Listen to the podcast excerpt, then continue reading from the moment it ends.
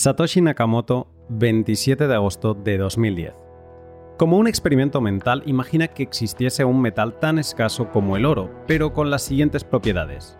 De color gris aburrido, mal conductor de la electricidad, no particularmente fuerte, dúctil ni fácilmente maleable, y no útil para ningún uso práctico ni ornamental, pero con una especial propiedad mágica. Puede ser transportado por un canal de comunicaciones. Hola, ¿qué tal? Os habla Lunaticoin y bienvenidos a mi podcast. Las referencias al oro desde los primeros días de la vida de Bitcoin han sido innumerables. En el propio white paper, Satoshi utiliza la minería del oro para explicar el funcionamiento de la de Bitcoin. Y es que el oro seguramente siempre será la primera referencia de dinero duro que nos venga a la cabeza. Sus 5.000 años de historia como dinero tienen un peso. Después de que Nixon lo desmonetizara en 1971 y que el dinero pasara a ser fiat, muchos podrían pensar que el oro y la plata ya no se atesoran y que han quedado únicamente para el ornamento y uso industrial. Pero no es así. Y hay una gran comunidad de metaleros o stackers que siguen atesorándolo para protegerse de los despropósitos monetarios de gobernantes y banqueros centrales. En el pod de hoy nos vamos de visita a una madriguera hermana de Bitcoin, la del oro y la plata, para hacer una introducción y conocer de qué manera podríamos los bitcoiners diversificar en otro dinero duro. Te cuento más en un minuto, pero antes, un segundo para mis sponsors. ¿Qué días tan bonitos para acumular sats? Y es que, en mi experiencia durante estos años, los momentos post caídas son los mejores para seguir apilando satoshis. Además, son las compras que más recuerdo. Hay una especialmente, la que hice el 14-15 de marzo, no recuerdo exactamente el día, de 2020, después del crash de la pandemia, que fue una delicia. Apilé 100 euros, como hacía normalmente en Hodel Hodel, pero en aquel momento conseguí casi 3 millones de sats. Dos años después, esos 3 millones tienen un poder de compra de 840.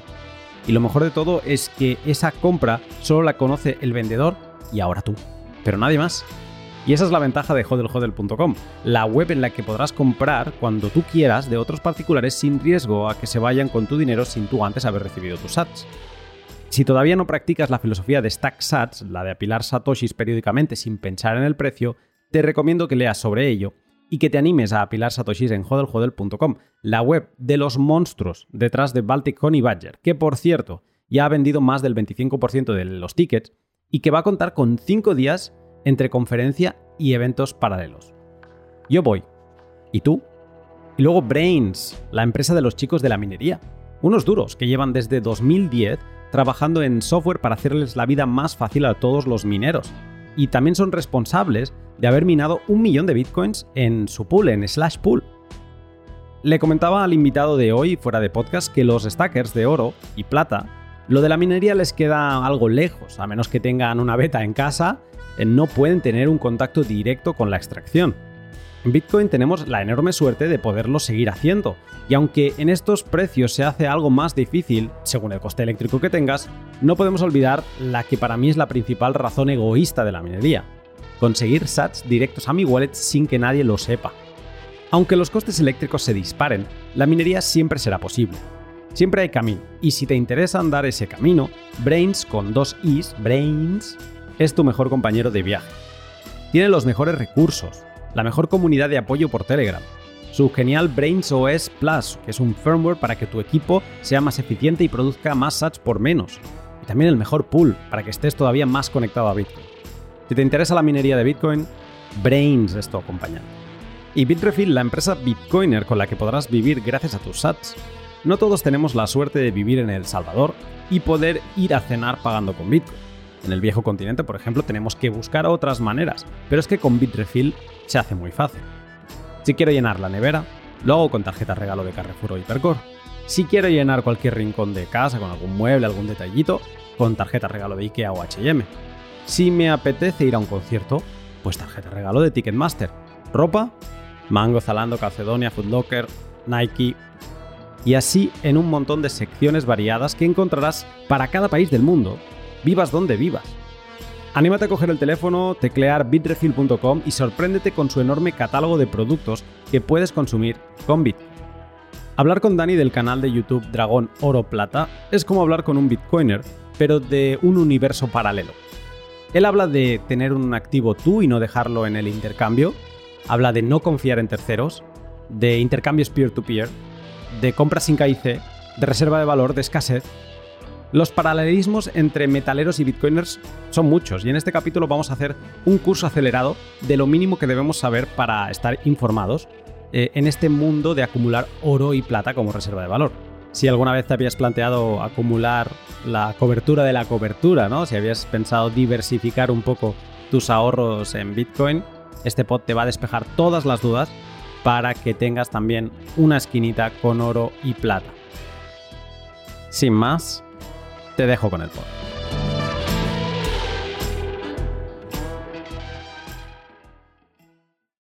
Buenas tardes, Dani. Hola, ¿qué tal? Buenas tardes, Luna, ¿cómo estás? Muy bien, ¿qué tal tú? Pues eh, muy bien, encantado y emocionado de estar aquí. La verdad, nueva experiencia. El, bueno, pues el entrar en, eh, fuera de mi área de confort. bueno, bueno, tampoco te voy a sacar tanto de tu área de confort porque al final vamos a hablar de cosas de las que controlas, de las que tú conoces.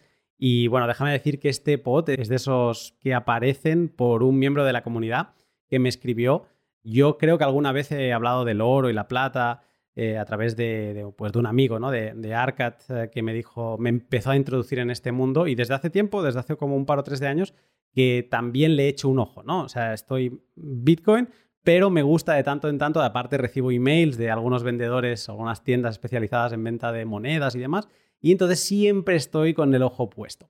Y este miembro de la comunidad, que le mando un saludo, Extreme Kite, me dijo, hey, ¿conoces este canal, eh, Dragón Oro Plata? Está muy bien, échale un vistazo y yo creo que algo podríais hacer.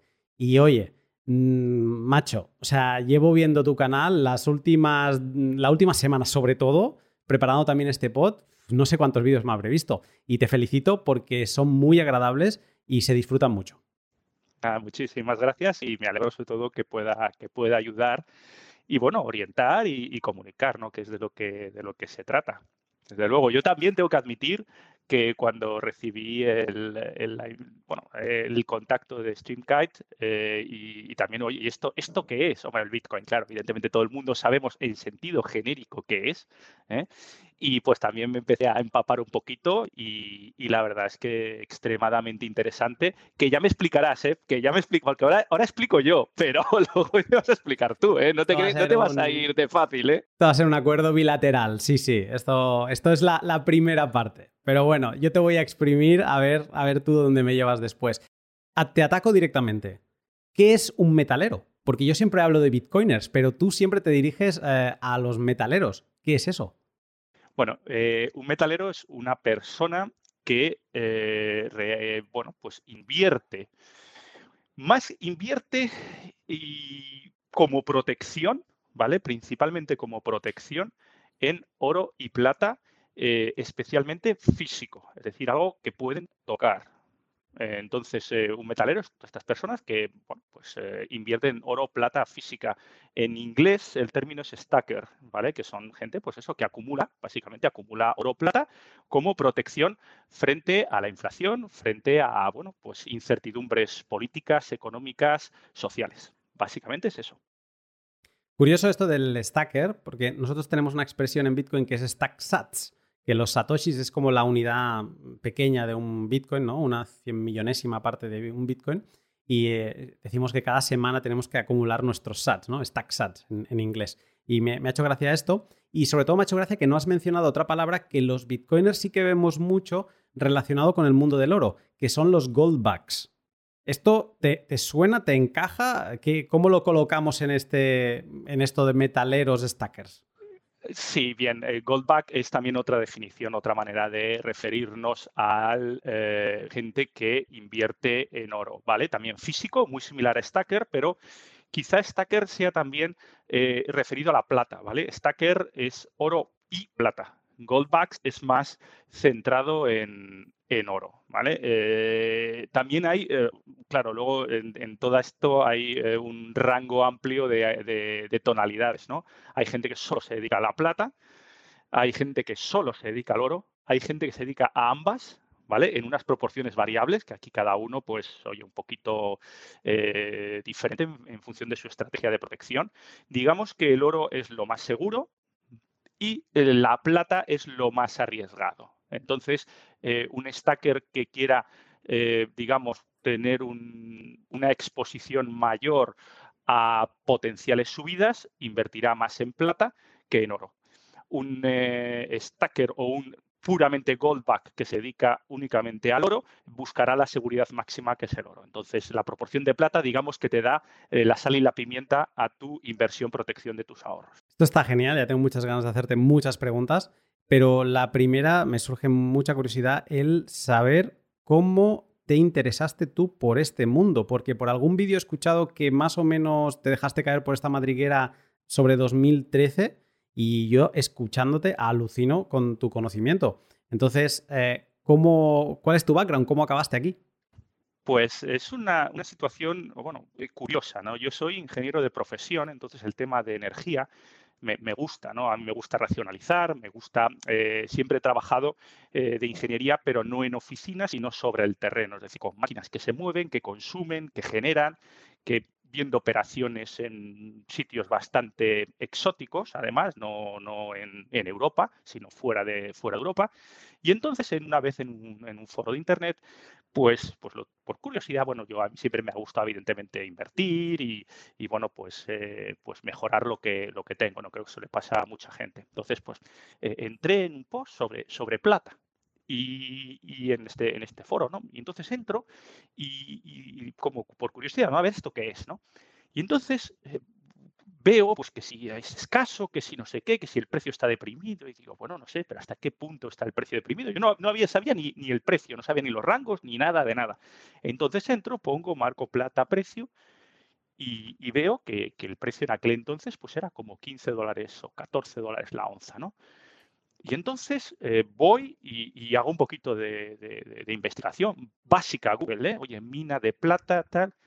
Y claro, resulta que me doy cuenta que no sé qué hay que levantar, no sé cuántas toneladas, y hablo de, de, muchas toneladas de tierra y de roca, en medio de una selva peruana o en medio del desierto mexicano para sacar una onza que se está pagando a 14 dólares.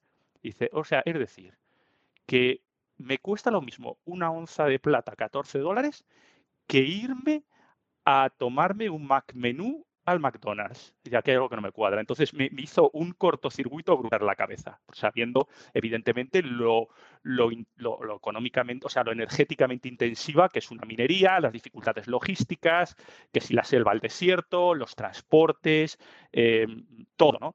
Y, claro, me, hizo un cortocircuito brutal. Y digo, aquí hay algo que no, no, funciona. Está, claro que, intuitivamente no me puede costar lo mismo una onza de plata que, ha funcionado por siempre. Todo el mundo tiene la conciencia de plata como algo valioso. Así es genérico, ¿eh? sin, sin pensar si está caro o barato. Hablo históricamente. Y, claro, dices, madre mía, o sea, que, me puedo ir al McDonald's y pago una onza de... ¿Qué prefiero? ¿Un Mac menú o una onza de plata? Hombre, digo, pues va a ser que la onza de plata. Y digo, pues oye, pues si me sobra algo de, pues de ahorros y tal, pues ¿por qué no me voy a comprar unas cuantas, ¿no? A ver qué pasa. Y entonces así empecé. Muy interesante. Y desde entonces, bueno, eh, es eso. Han pasado, si es desde 2013, desde donde yo escuché, 10 años. Y, bueno, ahora te voy a seguir preguntando, pero ¿sigues estando interesado tanto por la plata como por el oro o te has vuelto más del oro? No, eh, por las dos. Eh, por las dos, por, porque bueno, yo considero que, a ver, el oro es, lo, lo, mencionado anteriormente, seguridad máxima, pero la plata es la que más potencial de revalorización tiene y la que eh, podemos eh, creer que está más minusvalorada, eh, proporcionalmente. Entonces, em, yo estoy un 50-50. Yo trato las dos cosas, manejo las dos cosas y estoy informado de las, de las dos cosas, tanto de oro como plata. Y luego algo de platino, pues, pues también. Vamos a poner un poco de contexto histórico a esta parte o a este campo del oro y la plata, porque yo cuando empecé a caer por la madriguera del dinero duro, en mi caso de Bitcoin, pues eh, acabé tocando obviamente el, el, oro y la plata, ¿no? Como ese dinero histórico. Y me encantó una serie documental que hicieron en Real Vision sobre esto y me quedó grabado un tramo en el que explicaban por qué el oro y la plata fueron usados como dinero primitivo en vez de otros metales. Y decían así, te voy a leer un extracto. Todo lo que necesitas eh, es, o sea, para saber por qué fueron utilizados como dinero primitivo, lo único que necesitas es una tabla periódica y un marcador rojo. Lo primero que vamos a hacer, eh, vamos a eliminar todos los gases. Obviamente no podemos utilizar cosas como el hidrógeno o el argón como dinero. Después podemos eliminar elementos como el calcio o el sodio, porque se disuelven en agua, y también todos los que reaccionan con el aire, ya sea porque se corroen o porque estallan en llamas. Ninguno de estos es adecuado para llevarlo en tu bolsillo. Esto elimina 56 elementos. Entonces también hemos de eliminar cualquier cosa que sea radioactiva, porque bueno, es bastante simple, no quieres que tu dinero te mate. Y quizá sea sorprendente, pero eso descalifica a 45 elementos más. Si has marcado correctamente estos elementos, nos, quedamos solo con 5 elementos de los llamados metales preciosos. Oro, plata, rodio, platino y paladio. Ni el rodio ni el paladio fueron descubiertos hasta el siglo XVIII, así que eh, eso les deja fuera como dinero primitivo. Y el problema del platino es que su punto de fusión es de 3.000 grados Celsius, lo que queda bastante lejos del alcance de las tecnologías primitivas de las primeras civilizaciones. Eso nos deja con el oro y la plata, y estos fueron los dos metales preciosos que la humanidad adoptó como reserva de valor y medio de intercambio. A mí esto se me quedó grabado de tal forma que lo escuché por primera vez y única vez, yo diría, hace dos años y sabiendo que tenía que hablar contigo, lo busqué, lo localicé y, lo escribí, ¿no? Para comentártelo. ¿Qué te parece este acercamiento? Eh, pues en una palabra, ole, porque es así. O sea, es que no le quito ni una coma a nada de lo que acabas de decir. Eh, en resumidas cuentas, ¿por qué es dinero? Bueno, pues porque la primera razón es que es contable y divisible. O sea, es decir, es, algo que, evidentemente eh, se puede, eh, pues eso, dividir de manera, de manera fácil y tú puedes contar moneditas, ¿no? La segunda es que es portable, lo puedes llevar en el bolsillo, lo podemos llevar nosotros y lo puede llevar un antiguo egipcio. O sea que realmente eh, se puede transportar de manera fácil. La tercera es que es durable y lo has mencionado también, es decir, no reacciona con el aire, no reacciona con la mayoría de los agentes eh, corrosivos. Hombre, si le metes ácido fluorídrico o cosas de esas o ácido nítrico, sí, pero vamos, eh, no es una cosa eh, habitual, ¿no? es, es, fungible, es decir, una onza de oro y otra onza de oro son totalmente intercambiables y no tienen ninguna diferencia entre sí. Y una onza de oro vale en mi bolsillo lo mismo que la vale en el tuyo. ¿Vale?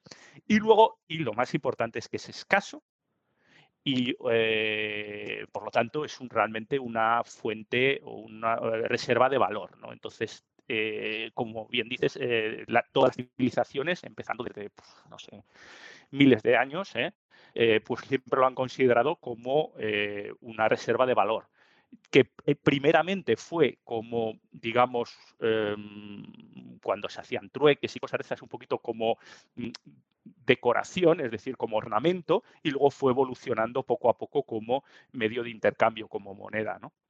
para eh, solventar los problemas que tiene, que tiene el trueque. Pero realmente fue así. Ah, y una curiosidad al respecto del platino. Eh, sí fue moneda, pero solo un poquito, solo un poquito. Fue en el siglo XIX Rusia eh, emitió monedas en, platino, porque por aquel entonces en Rusia el platino era más barato, más común que el oro. Y, emitió. Luego, el problema que tenían las, monedas de platino es que, eh, digamos que aparte de que ser, como, como has mencionado, más complicadas de tratar, eh, muchísimo más duras, muchísimo más resistentes a la hora de la acuñación de la moneda, el tema es que a la mano se puede confundir con plata. Pues claro, la apariencia es muy similar. Entonces, claro, estamos hablando de pues, campesinos rusos en el siglo XIX, con lo cual, eh, pues claro, pues eh, daba lugar a equívocos que, bueno, que, no, lo hicieron funcionar. El caso es que lo retiraron, tal, fueron unos añitos donde se hicieron esas emisiones. Por cierto, ahora carísimas en subastas, por cierto, carísimas, porque ha sido el único país que realmente ha sacado moneda de circulación eh, de platino. Pero bueno, eh, a lo que íbamos, que si no me voy por las ramas. Pues lo dicho, esas son las, eh, las cinco, eh, digamos, características que hacen al oro y a la plata, pues, pues dinero. contable, portable, durable, fungible y reserva de valor, es decir, que sea escasito. 5.000 años, que es la cifra que se suele como poner ¿no? en, todo lo que se escribe sobre el oro. 5.000 años siendo dinero y viene Nixon en 1971 y suspende la convertibilidad del último patrón oro que hemos tenido, el patrón cambio dólar. Bajo este patrón, gobiernos de todo el mundo podían ir a la Reserva Federal y recibir una onza de oro por cada 35 dólares que entregasen. Después de desmonetizar eh, del todo al oro, alguien podría pensar, bueno, pues de esos 35 dólares ya se fue al suelo, ¿no? O sea, ya no vale nada, ¿no? Porque es un metal tonto que no sirve para nada. Pues no, para quien no esté muy al caso, una onza de oro, que corrígeme, pero por lo que he visto yo son 31,1 gramos, cuesta a día de hoy 1.900 dólares aproximadamente. Esto, esta apreciación, que además si tú miras una gráfica ves que, bueno, sí, tiene como un pico en los 80, ¿no? Eh, lleva los 600 dólares y luego baja y hasta los 400 así, pero es, es como una gráfica al final, tendencia alcista constante. Mm, podríamos decir, ¿no? Quien compre escalonadamente no ha tenido ninguna pérdida de poder adquisitivo con sus compras de oro. ¿Esta tendencia tú lo ves como lo vería un bitcoiner como un reflejo de la inflación, de la mala gestión monetaria del dinero fiat? Pues sí, así es, 100% eh, misma visión. la visión del oro como, dinero, como, como, reserva de valor, y al estar, bueno, pues eso, lo que hemos hablado ¿no? a lo largo de muchísimos años de la historia, evidentemente esta desmonetización de, que comentas de, Nixon, pues, pues bueno, eh, hace que en una situación normal, también como has comentado antes, ah, pues esto ya no sirve de nada, lo voy a tirar, ¿no? o va a caer por los suelos o realmente va a perder el interés. Pero curiosamente, los bancos centrales eh, la siguen manteniendo como, como reserva de valor. O sea, es decir, la misma entidades que emiten el dinero fiat tienen, un, eh, tienen oro en, las reservas, ¿no?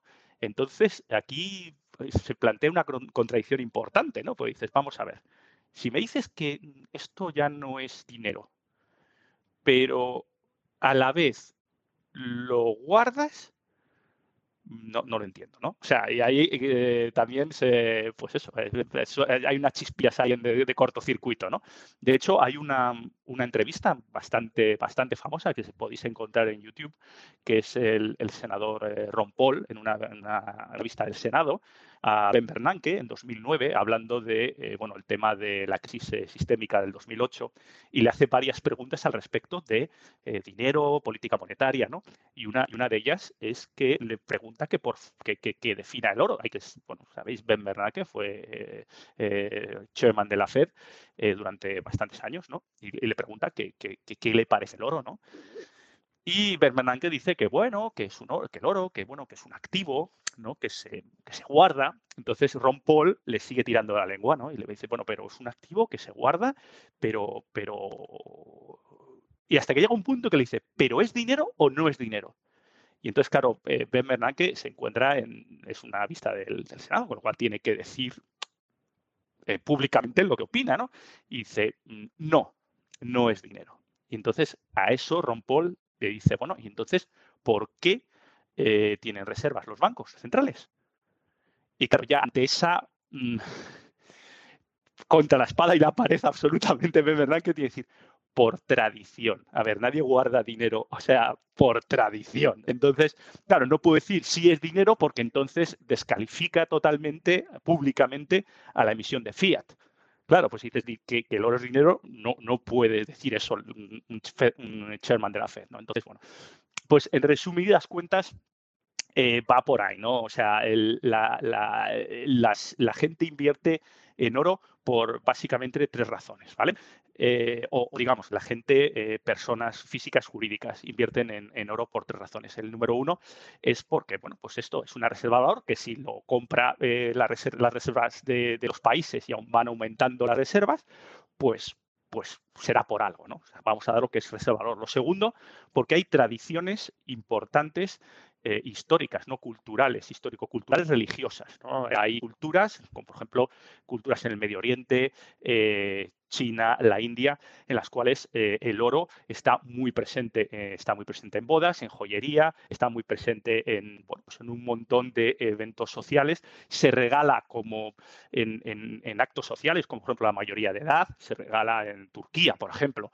Turquía, eh, cuando alguien pasa la mayoría de edad o se casan, los regalos son en oro. Entonces, evidentemente, estos son culturas arraigadas y, tradiciones que, pues eso, de, cientos y a veces miles de años que no se pueden cortar por lo sano, ¿no?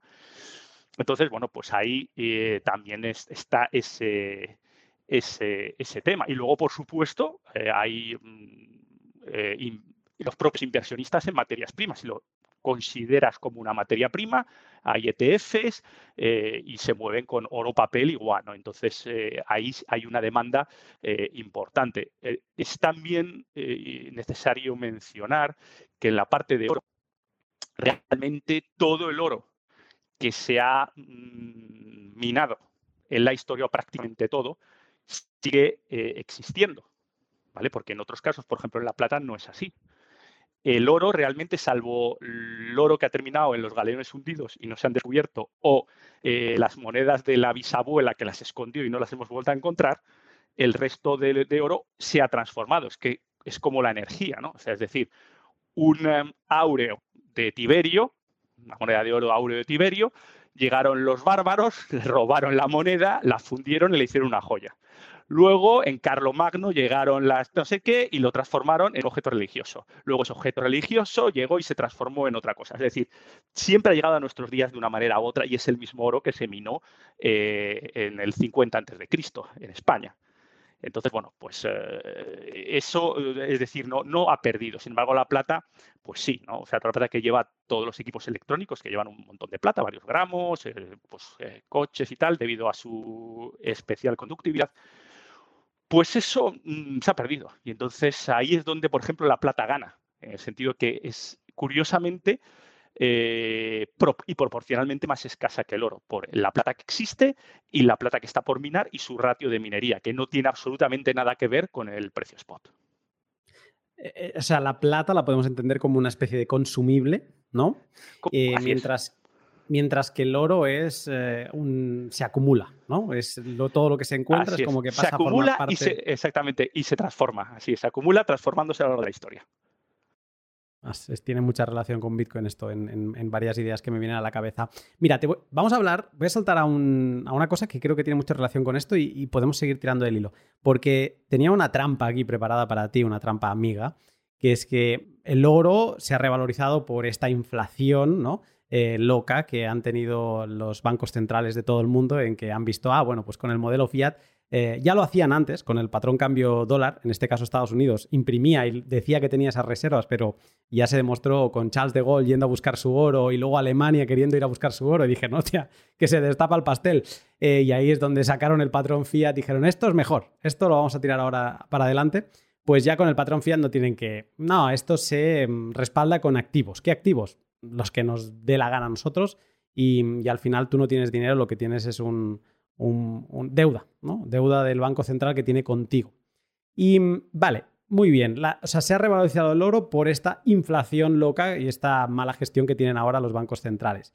Pero, em, o sea, poniéndome en el lado de Bitcoin, ostras, es que el oro también inflaciona en el sentido de que también aumenta su, base monetaria cada año. Se sigue minando, se sigue aumentando en, un porcentaje bajo, pero se sigue aumentando la cantidad de oro y de plata que tenemos en el, en el planeta. Hay un valor que se hizo muy famoso entre bitcoiners eh, a, colación de la publicación de un libro que te recomiendo, eh, sobre todo si te quieres empezar a familiarizar un poco con Bitcoin. Casi todo el libro va de oro y de plata y de dinero primitivo y solo las últimas páginas habla de Bitcoin. Pero este eh, libro es el patrón Bitcoin y en él em, apareció este concepto, que es el concepto del stock to flow, ¿vale? Que básicamente es un ratio que relaciona la cantidad de oro, por ejemplo, que hay en existencia encima de la superficie de la Tierra con la cantidad que se mina cada año. Y tú divides la cantidad por la cantidad total que tenemos por la que se mina cada año y te sale un, factor, ¿vale? En el caso del oro es cercano al, 60 y esto lo que te viene a decir es que necesitarías 60 años de minería al ritmo actual para doblar la cantidad de oro que tenemos en existencia. ¿no? Eh, este, este factor en la plata, al menos el que he encontrado yo más reciente, es de 27 años, o sea, en 27 años podemos doblar la cantidad de plata. Yo tengo que ahora mismo, bueno, este valor creo que es hace un par de años, pero hay como 900.000 toneladas sobre la Tierra y se miran unas 27.000 al año, quizás es erróneo, pero bueno, nos da una idea. Y este factor, he dicho que era 27, no, me he equivocado, es de 30 años aproximadamente. O sea que cada 30 años se podría doblar el stock de plata.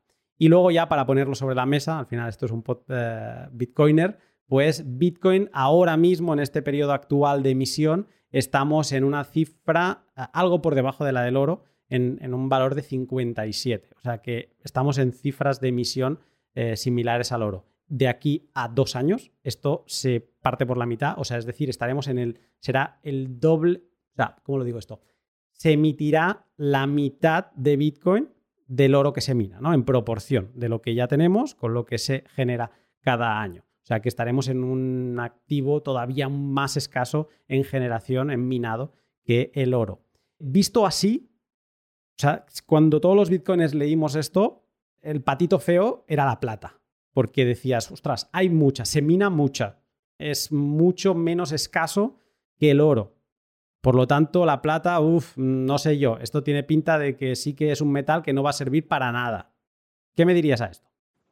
Pues mira, fíjate, para que tengas una idea, en cuanto a minado real, ¿vale? Eh, se mina aproximadamente 7 onzas de plata por cada onza de oro, ¿vale? En real, o sea, en, lo toco. Eh, el precio de la plata ahora mismo es en torno a 23 dólares el precio del oro en torno a 1850. Eh, las cuentas de inicio no salen. ¿Vale? Es decir, eh, es mucho más difícil minar plata que minar oro. Además, eh, la plata siempre viene como subproducto. ¿Vale? Siempre viene como subproducto de otros metales. En prácticamente el 60 y pico por ciento de la, de la, plata que se mina, se mina como subproducto de minas de cobre, minas de plomo, etcétera. Eh, es decir, hay pocas minas dedicadas a plata como metal primario. También hay un decrecimiento eh, del yield, bueno, es, una terminología de, digamos, la riqueza de la mina, ¿no? Es decir, cuando físicamente, eh, antes ha hablado, muy, muy al principio de la charla, he hablado de tantas toneladas para sacar una onza, ¿no? Bueno, pues esas toneladas aumentan, han aumentado proporcionalmente durante desde el año 2016, 2017, ¿vale? Eso significa que hay una especie de peak silver, de pico de la plata, donde cada vez hace falta minar físicamente más toneladas para sacar la misma eh, cantidad de plata.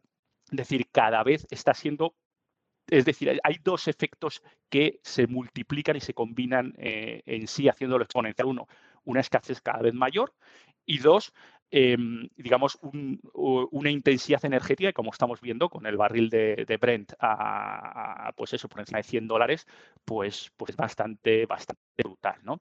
Eso por un lado. Y por otro lado, en la parte de la demanda, porque claro, esto es un tema de oferta y demanda. Una cosa es lo que tú eres capaz de, de dar al mercado, en la parte de minería, y otra cosa es la demanda que puedas tener, ¿no?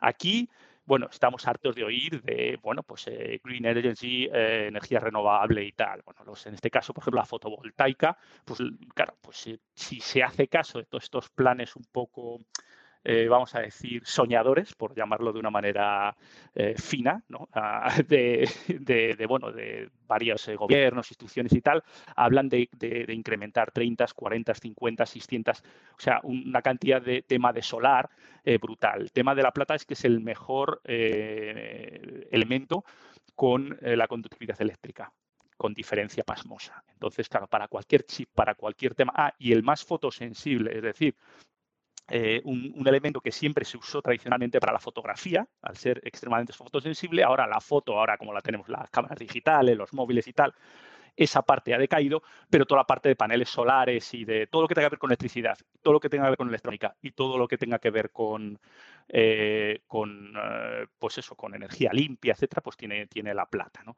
Con lo cual la demanda, teóricamente, y eso no estoy hablando de inversión, no estoy hablando de gente como yo que podemos comprar una o dos o tres onzas, estoy hablando de demanda industrial, en principio va hacia arriba, cuando la minería y todo va hacia abajo.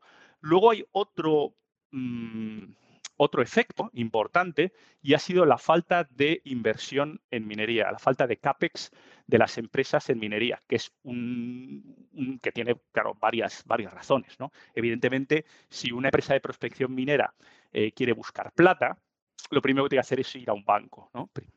Claro, necesita eh, pues temas de prospección, análisis de la tierra, etcétera, para sacar una, una idea clara de, de, dónde puede haber una, un minera, o sea, una, una, mina potencial que sea explotable comercialmente. Para eso se hace falta unas inversiones iniciales potentes y luego ya cuando ya has dado con ello, encontrar que el banco te siga dando dinero para eh, generar y empezar a, pues, pues, a, minar. ¿no? El problema de esto es que eh, la minería, igual que casi todas las commodities, no han estado nada de moda en los últimos 8, 9 años. Es decir, un banco si yo voy y le digo que quiero abrir una mina de plata, me manda muy lejos. Si yo le digo quiero invertir en Facebook, me dice, ah, pues sí, porque tiene un retorno del 30% anual. Toma, aquí tienes la pasta. ¿no? Y ya si quieres, además, te, hago leverage y te hago así y puedes ahora Pero lo que es realmente en recursos naturales, en commodities, ha sido el patito feo de las inversiones a lo largo de, pues eso, X años, ¿no? Entonces, incluso las propias minas pues claro, eh, han dicho, oye, si yo no soy capaz, aparte en precios deprimidos, ya hago suficiente con sobrevivir como para además ponerme a buscar más plata en otros lados o más oro en otros lados. Entonces ahí hay esos tres efectos de demanda eh, creciente, oferta decreciente y sobre todo falta de nuevas prospecciones. Y este tipo de cosas, ya sabéis, capital expenditure normalmente eh, se plantea con operaciones a 5, 10, 15 años. Eh, y no son inmediatas. Si ahora mismo el oro sube a 2.500 o la plata sube a 50 dólares, claro que podrán empezar a pedir al banco y el banco será mucho más receptivo. Pero no vamos a sacar plata hasta dentro de 10 años. Entre que encuentras la prospección, encuentras el sitio adecuado, los permisos, eh, etcétera, etcétera, etcétera, pues ahí pasa, pasa mucho tiempo. Entonces, ahora mismo creo que es un, momento en el cual, eh, por estos tres motivos, tanto oro como plata, pueden estar en un momento mm, golosón de, en la parte inversora. Y algo que me pareció sorprendente en uno de tus vídeos es que hablabas que la plata está tan barata ahora, ¿no? En estos 23 dólares que mencionabas, que es que no sale a cuenta ni reciclar estos equipos electrónicos que pueden tener plata, pues, eh, o cualquier otro dispositivo, ¿no? Donde encontremos eh, una cantidad de plata eh, lógica. Pues decías que, que no sale a cuenta, que para este precio es mejor tirarla. O sea que al final es un consumible de verdad. Sí, sí, así de triste es. Se parece increíble, pero si vamos, por ejemplo, a, los datos oficiales de Silver Institute y si los comparamos con, por ejemplo, reciclajes de otros metales, eh, como por ejemplo el cobre, ¿no? que sería uno, muy comparable, ¿no? decir, oye, mira, es que el cobre también funciona para transmisiones eléctricas, etcétera, etcétera, pues a lo mejor el cobre está en un reciclaje del 60-70% y la plata a lo mejor está en un reciclaje entre el torno del 35-38, que es una locura. Yo creo que es el metal eh, industrial que menos reciclaje tiene. Por eso, porque si me voy a, eh, si cada, eh, aparte como se emplea muy poquito en cada, en cada, digamos, equipamiento electrónico, o sea, en cada, por ejemplo, en un, en un, móvil o en un ordenador, pues tiene a lo mejor uno o dos gramillos, ¿no? Y entonces empezar a rebuscar a uno o dos gramillos para sacarte qué, eh, un eurito, 60 céntimos, pues es que no merece la... Entonces, por eso es como tú dices, ¿no? Termina siendo, desgraciadamente, una, una, un consumible.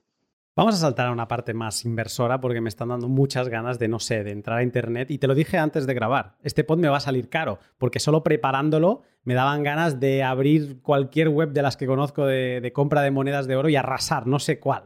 bueno, en verdad no, porque con dos monedas a lo mejor me quedaría satisfecho en el caso del oro. La plata sí que te puedes sentir un poco más tío Gilito y llevarte unas cuantas más.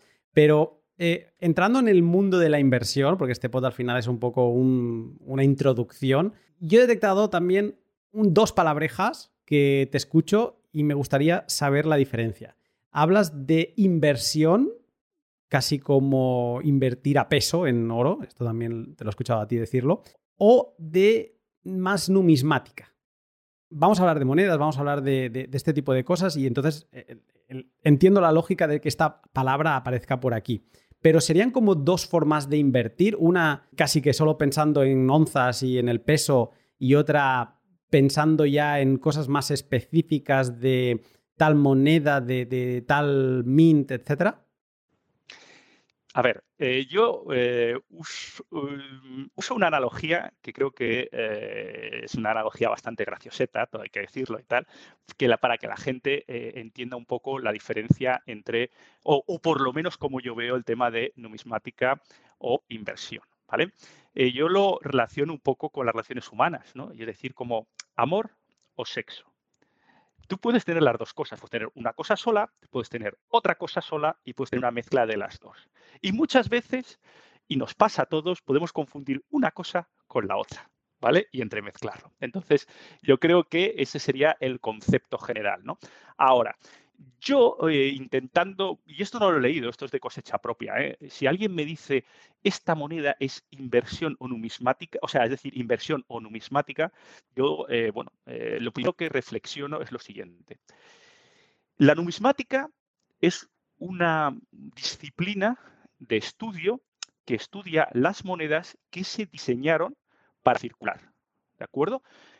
Y dentro de ese de esa estudio entran pues bueno, pues significa que pueden ser no solo del metal que la contiene, que puede ser eh, oro o plata, o pueden ser monedas de dos euros o monedas de cobre antiguas o lo que sea, ¿vale? Pero son monedas que siempre se han diseñado para circular, para, para, hacer intercambios. Y aparte, pues a los numismáticos les encanta la parte histórica que rodea, la parte de acuñación de la moneda. Fíjate los laureles que tiene por aquí fuera, qué maravilla, qué filigrana. O sea, se disfruta, ¿no? Es una, una cosa de disfrutar, ¿vale? Pero siempre monedas de, em, diseñadas para eh, ser intercambiadas por otra cosa, o sea, para hacer un uso, ¿no?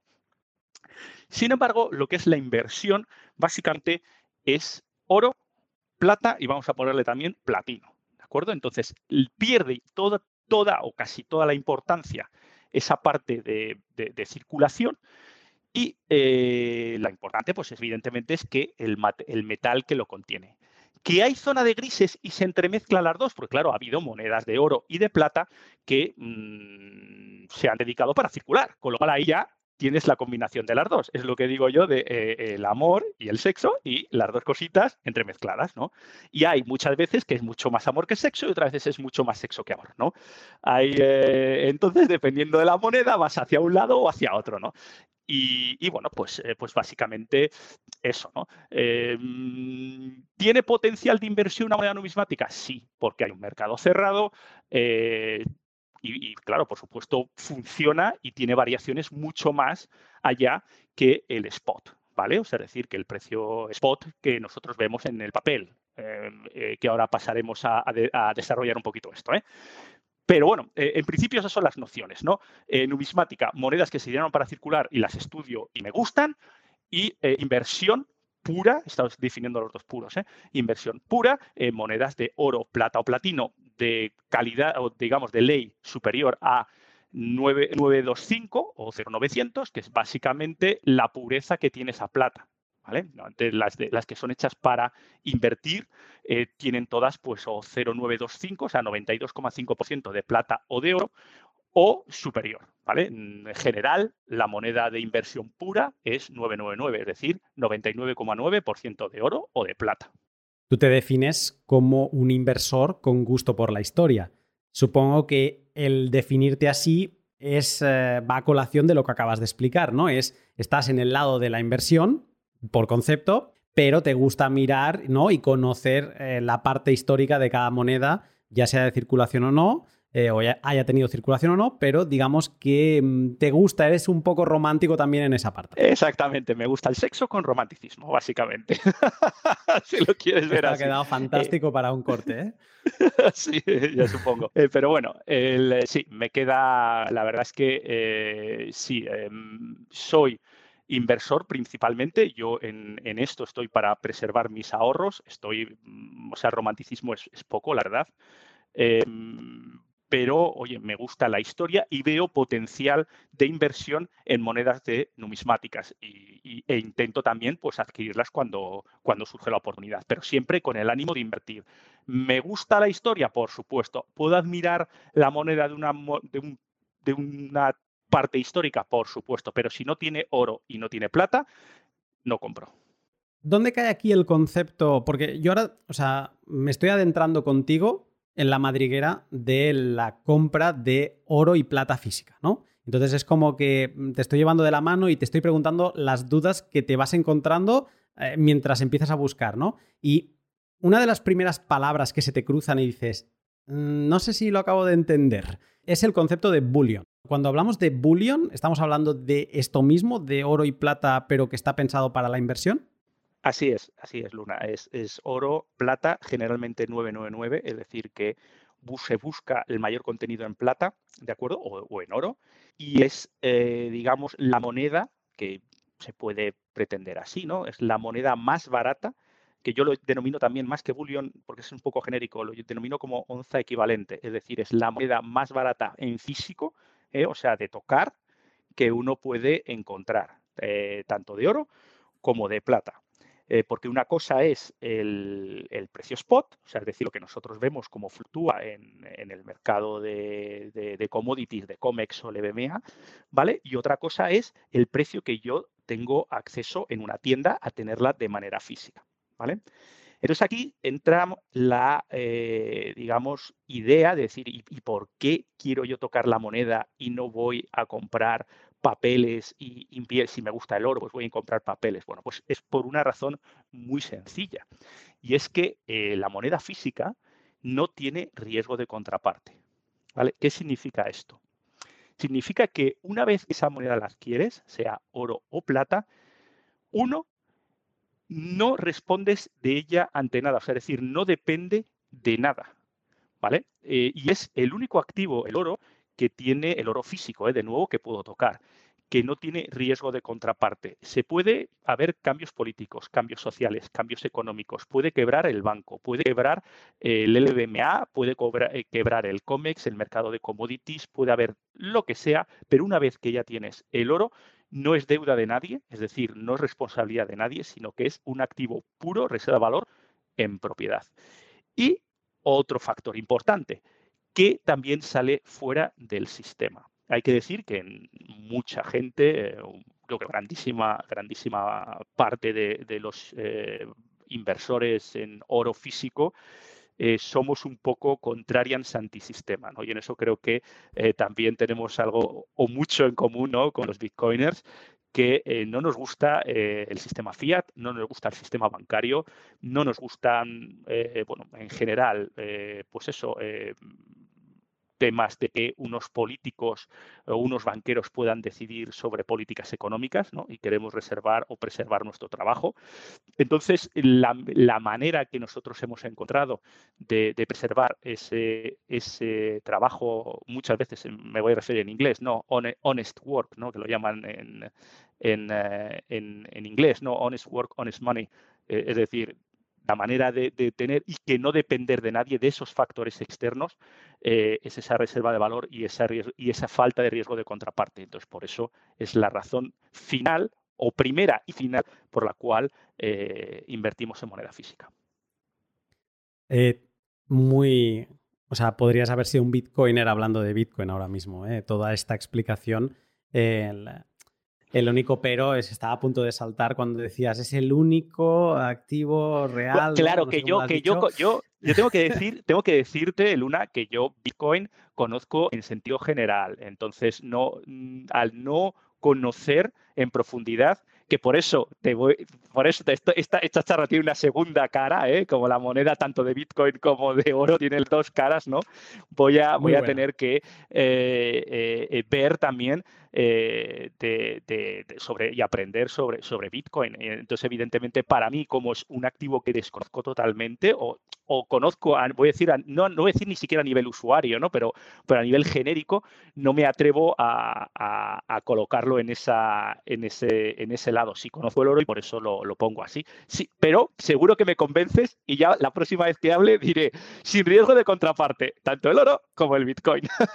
seguro, vamos. A ver, a ver si al final esto no se trata de convencer, ¿no? Y supongo que esto también debe pasar en el oro y te debe haber pasado a ti con amigos y familiares, ¿no? Que seguramente tú estabas cayendo por la madriguera de, todo esto y, verlo muy claro y, tener ese momento de iluminación y el cortocircuito que tú mencionabas antes, ¿no? Y el, por, algún momento, como querer que todos tus amigos y familiares formasen, se subieran a ese barco de salvación.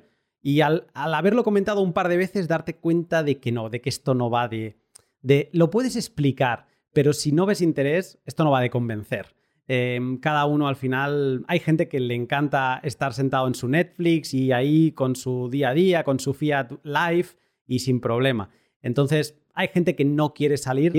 Me, ha traicionado, tienes toda la razón, Luna, me, ha traicionado el, vocabulario, ¿no? Y más que convencer, yo me refería a aprender, ¿no? Y cada, uno quiere aprender lo que quiere aprender. O sea, es decir, si no, lo que tú dices, ¿no? Si no estás receptivo o no tienes ganas de aprender, es absolutamente imposible. En mi caso, tengo ganas de aprender, con lo cual estaré absolutamente encantado de ver el, el otro lado, el otro lado de la falta de riesgo de contraparte.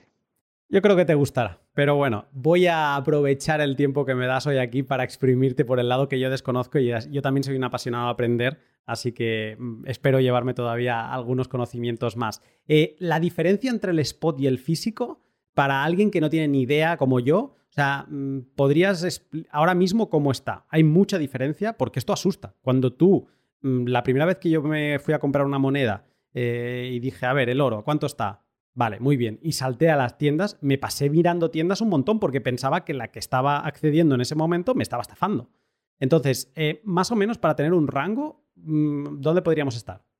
Bueno, vamos a ver. Eh, la onza equivalente, la onza base, la onza más barata que uno puede conseguir, ¿vale? Que normalmente en, digamos, en onza completa sería una, una moneda tipo Krugerrand, que es una moneda que, bueno, eh, no lo he comentado antes, pero prácticamente hasta eh, el año 80, 80 y pico, el 60% del oro que se ha minado en toda la historia viene de Sudáfrica.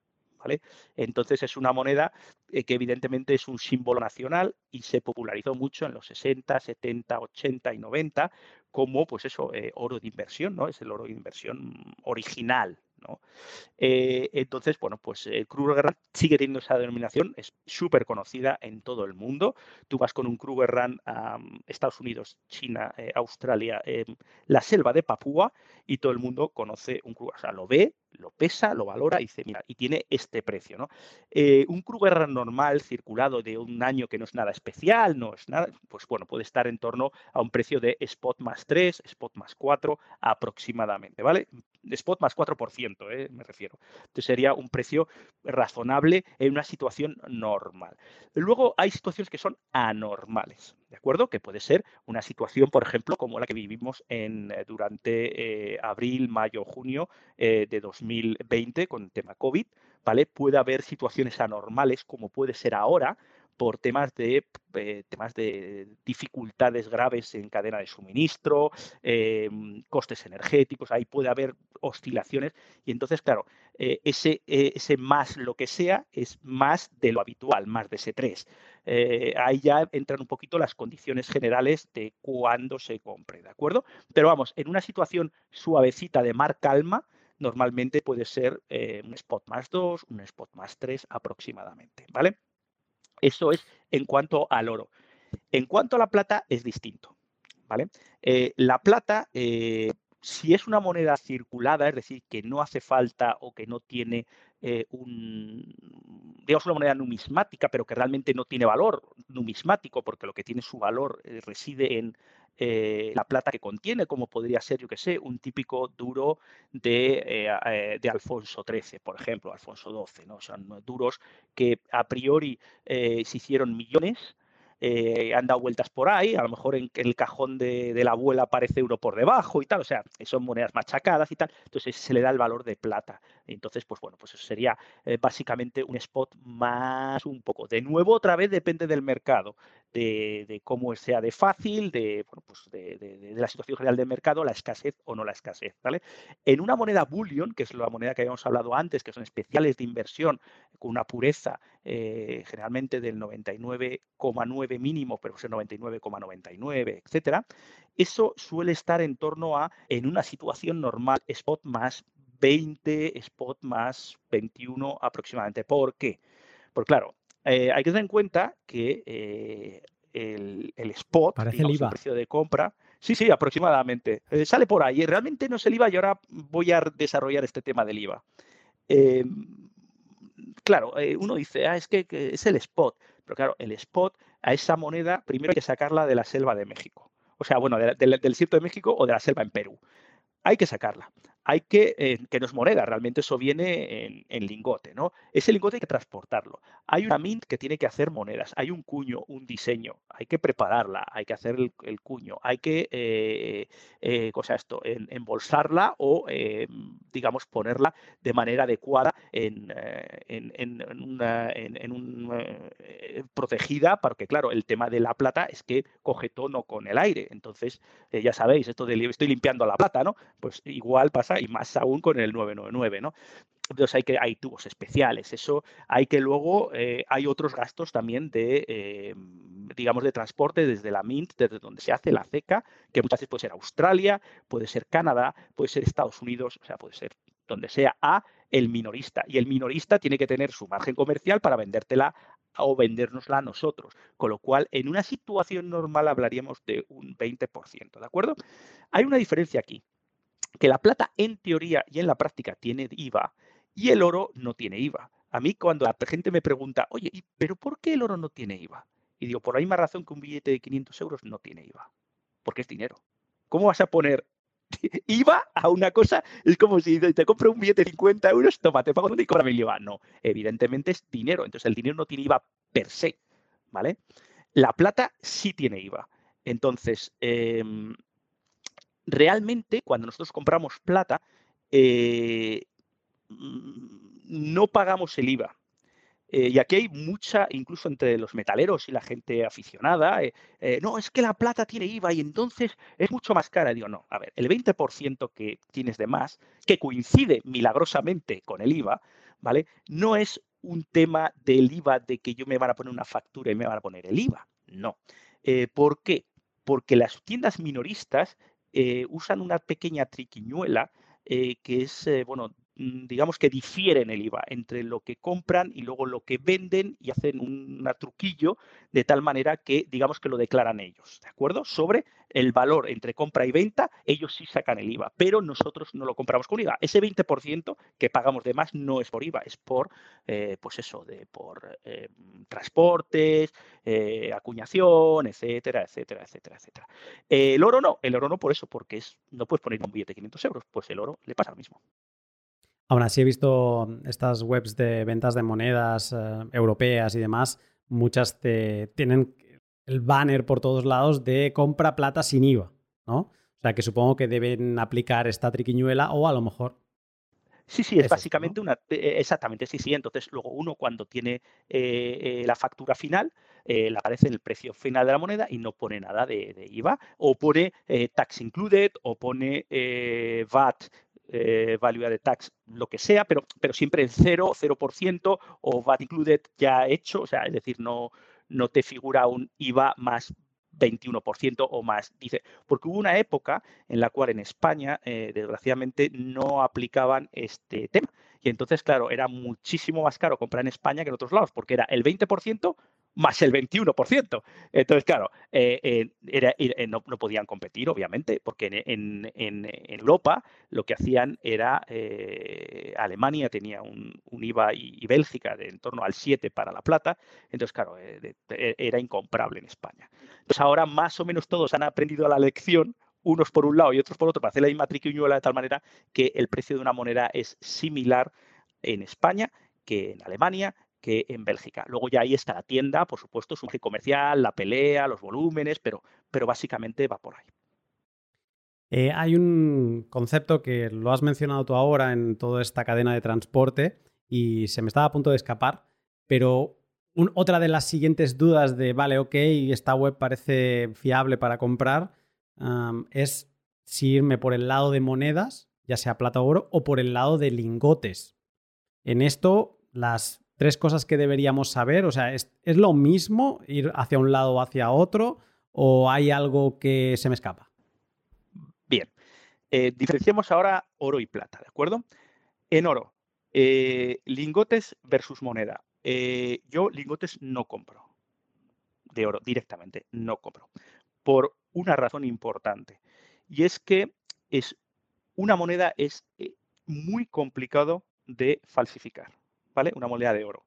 Me refiero una moneda de oro que cuele, o sea, decir, que cuele a alguien. Hay que tener en cuenta que lo que hemos hablado, ¿no? Nuestros tatarabuelos eh, funcionaban con eh, monedas de oro, monedas de plata, y eran personas que no tenían una carrera de ingeniería, que seguro es el mío, ya les digo yo que no. Entonces, al fin y al cabo, tenían que, reformar, o sea, o que, o que digamos, reconocer las monedas a primera vista y medirlas y pesarlas, así de simple. Con lo cual, debido a, pues eso, a la especial densidad tanto del oro como de la plata, hay unas medidas estándares, es decir, eh, una moneda de oro que, tenga eh, y de, fabricante, ¿no? Cada ceca, cada mint, dice, mira, una moneda, mi moneda de oro son 40 milímetros de, de diámetro, un espesor de 1,5 milímetros y pesa 31,1 gramos, que es una onza de oro. Entonces, mm, llegas tú con un, simplemente con un calibre, un pie de rey, mides efectivamente son 40 milímetros, mides efectivamente son 2 milímetros y medio, pesas y te da lo que tiene que darte. Esa moneda es buena. O por lo menos está hecha de oro. ¿De acuerdo? Y eso es indiscutible. Ahora bien, un lingote, el problema que tenemos es que hay un elemento que es, eh, tiene una densidad muy, muy, muy similar al oro, que es el, tungsteno, que es el, wolframio, ¿no? Eh, que, bueno, pues eh, en lingotes que son de, que ahí cada fabricante aplica eh, unos espesores, unas, dimensiones, un, pues claro, eh, hay pues gente que se puede dedicar a meter barritas de wolframio, de tungsteno dentro del lingote y claro, el tungsteno es mucho más barato que el oro y darle una capita de oro y tal y no sé qué y hacerlo parecer bueno, ¿de acuerdo? En peso y en, una, moneda es lo suficientemente pequeña para que no esté rellena, o sea, que el wolframio, o sea, que sea muy complicado hacerlo, pero en un lingotito sí puede pasar por, eh, o más fácil eh, hacerlo, ¿no? Entonces yo directamente pudiendo elegir porque realmente tampoco hay tanta diferencia de precio entre un lingote de una onza y una moneda de una onza, el que estamos hablando de 5, 6 euros, 3 euros y depende de las tiendas. O sea, realmente no tienen. Que sí, efectivamente el lingote viene sellado, que lo hace, y yo creo que es, hasta peor y todo, ¿eh? pero el lingote viene sellado con un número de serie y tal. Ya sabemos que las copias eh, asiáticas eh, son capaces de replicar prácticamente todo. Y cuando estás hablando de algo que vale 2.000 euros una onza, 31,1 gramos, pues evidentemente eh, van a poner mucho hincapié a bueno, pues falsificarlo de manera adecuada y dejarlo planificado y dejarlo chimpún, vamos. Claro, me dirás, eh, pues entonces no, no, lo compres en la calle, o sea, no lo compres en un mercadillo, te vas a una tienda reputada y, lo compras con factura. efectivamente, voy a una tienda reputada y lo compro con factura. Mi problema es, ¿qué pasa si yo quiero venderlo? Yo tengo un lingote y, eh, y te lo voy a vender a ti, Luna. Y tú me vas a decir, bueno, Dani, bien, eh, ¿tienes factura de compra? Y yo digo, sí, sí, por supuesto, mira, aquí tengo la factura, aquí pone, mira, este lingote, Dani, dragón oro plata, y, la ha sacado a, tal. Ah, muy bien, pues te, te pago. Pero el problema es cuando tú, Luna, se lo vas a vender a alguien, ese lingote. Ya no pone Luna ni pone nada. Ahora aparece en el nombre de la factura que tú has heredado, aparece eh, Dani Dragón Oro Plata. Y entonces esa tercera persona no tiene que saber ni quién soy yo, ni por qué y, dónde. Entonces ya las cosas empiezan a ponerse, no decir feas, pero sí mm, a, no ser tan fácil de verificar, ¿no? Pero claro, esta tercera persona pues decir, no, no, yo quiero hacer una prueba de oro, una prueba de densidad, que se hace, ¿eh? O, pero para eso tengo que quitar el sello, o sea, tengo que abrir el, blister del, esto y, hacer pruebas, que es lo que hacen los oros, O sea, decir, para, para verificar la pureza del oro y que de verdad funciona. Y entonces ya se pone feote. Sin embargo, si es una moneda, esta tercera persona o la cuarta con un calibre y una, y una basculita de estas de que se compran en, en, en las tiendas de, electrodomésticos pequeña, eso sí, tiene que tener por lo menos hasta centésimas de gramo, pero vamos, que no son una báscula que vale 20 euros, 25. Y lo colocas y, ya sabes que es bueno y tienes esa garantía, ¿vale? Con lo cual, simplemente por ahorrarme problemas, yo lo recomiendo siempre, monedas, la que queráis, pero moneda en oro, ¿vale? Ahora esto es oro. Pasamos a la plata. Eh, la plata, como hemos dicho, es barata, muy barata porcentualmente. Entonces, claro, un kilo de plata lingote, ¿quién se va a poner a intentar falsificar un lingote de plata que cuele? Nadie. Eh, porque cuesta más eh, la soga que las no, básicamente. Entonces, ahí ya es que cuenta un poquito el precio por onza, que me sale más barato, etcétera. Y tienen, claro, la, las, las, monedas tienen ventajas obvias, que son divisibles, y dices, oye, que no tengo que vender un lingote de, kilo, ¿no? Que puedo, tengo con vender mis 32,15 onzas que tiene cada lingote de kilo, las puedo vender por separado. Le puedo vender tres a una, cinco a otro, seis a otro, y bueno, pues tiene esa ventaja, ¿no? Pero es un tema ya de precios. Entonces, lingote versus moneda, yo siempre moneda en oro y depende en plata. Te interrumpo un momento para hablarte de mis otros dos sponsors. LEN es la otra cara del exchange de Hodel Hodel. En LEN puedes seguir relacionándote con otros particulares con total seguridad, pero esta vez no para comprar Bitcoin, sino para tomar prestado, poniendo a tus monedas como colateral. Las posibilidades de esto son varias y al ser una actividad financiera cada uno ha de hacer su propia investigación, pero en estos tiempos que corren puede ser una buena opción para conseguir liquidez y apalancarte para comprar más Bitcoin o, por ejemplo, para comprar equipos mineros y que estos vayan pagando poco a poco ese préstamo. Lend es una herramienta que nos brinda el equipo de Hodel Hodel para participar en este tipo de prácticas financieras, con Bitcoin nativo y sin procesos de KIC. Si te interesan las finanzas peer-to-peer, Lend de Hodel es tu destino. Y para terminar, un shout out a una web amiga que espero que conozcas, y si no, pues que te animes a visitarla después de escucharme. Estoy hablando de solobitcoin.info, la web en la que te recopilan todo lo que se ha publicado sobre Bitcoin en las últimas horas sin que tengas que separar la paja del trigo. Todo el shitcoinismo se queda fuera y en solobitcoin.info podrás leer todo lo relacionado con la invención de Satoshi, conociendo qué medio lo ha publicado y quién lo ha escrito. Un agregador de noticias Bitcoin para que no pierdas el tiempo con el humo blockchain. Solobitcoin.info.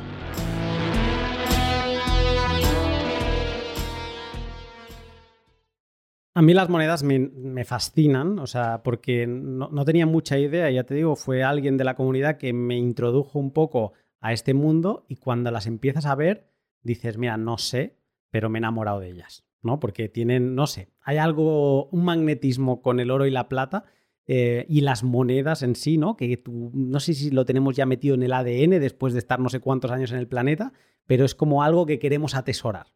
Y, muy bien, o sea, perfecto, abres una de estas webs, empiezas a mirar monedas y vas muy perdido, ¿no? Entonces, para incultos como yo, ¿qué monedas nos deberían sonar? Eh, tú has mencionado los Krugerrand antes. Más allá de los Krugerrand, ¿habría algunas que sí o sí tenemos que conocer? Eh, sí, Vamos a ver, eh, sobre todo si queremos una moneda de oro que sea reconocible, ¿vale? Y que sea súper líquida, es decir, que yo necesite eh, transformarla en fiat mañana o esta tarde y que yo pueda tener un trato justo. No estoy hablando de compros oros, estoy hablando de ah, contactar con alguien donde yo pueda vender.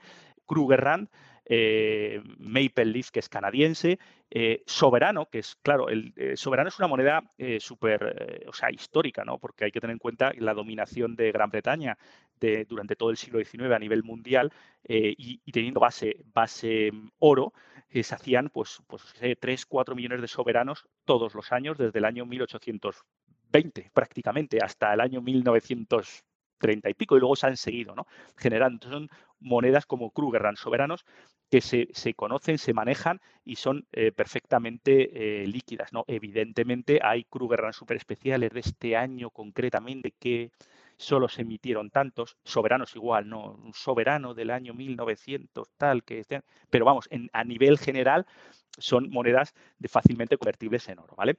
Luego hay que estudiar un poquito más, evidentemente, para ver monedas que puedan, eh, que se compran más caras que estas onzas equivalentes, pero que tienen un potencial, eh, yo creo que mayor. ¿no? Yo me quedaría con tres fundamentalmente, ¿vale? Y voy a dar una razón de por cuál me quedo con cada una de ellas.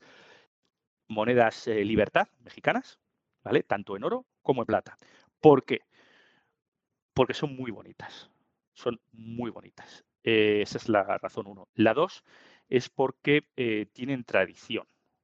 ¿vale? O sea, una tradición desde siempre o en México como país orero y platero ha tenido. Y luego la tercera es porque tiene un mercado mundial de coleccionismo brutal.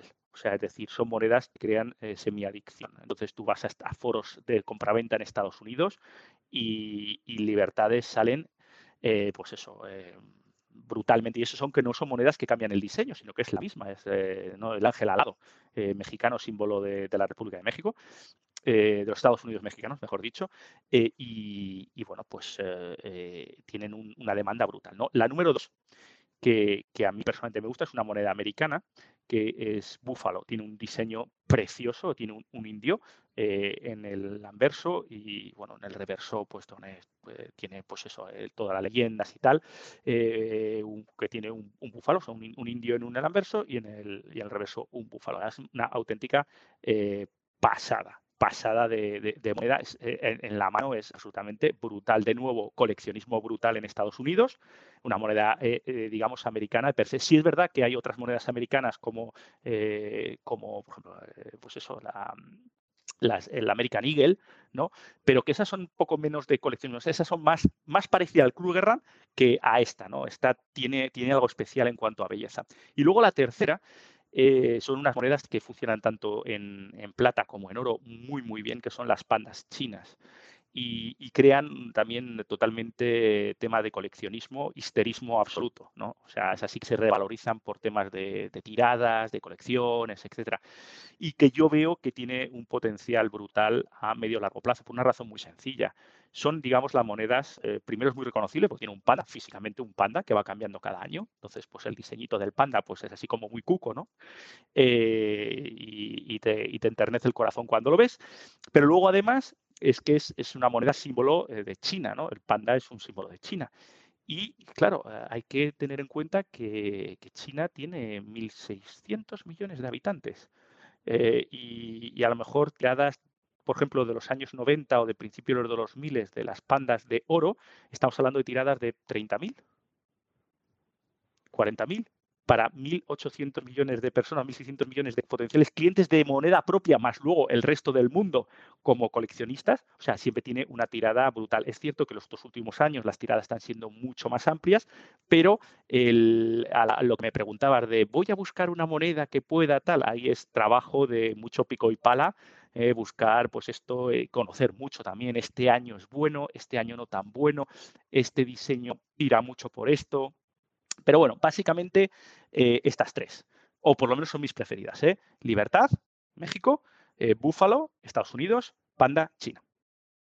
Además de estas que has mencionado, sin tener mucha idea, em, pero sí que he detectado que el, o sea, hay algunas que son de una onza, el soberano es de menos de una onza porque siempre está más económico y da como, es como un, si alguien no se quiere gastar mucho y quiere empezar, puede ser como una buena puerta de entrada.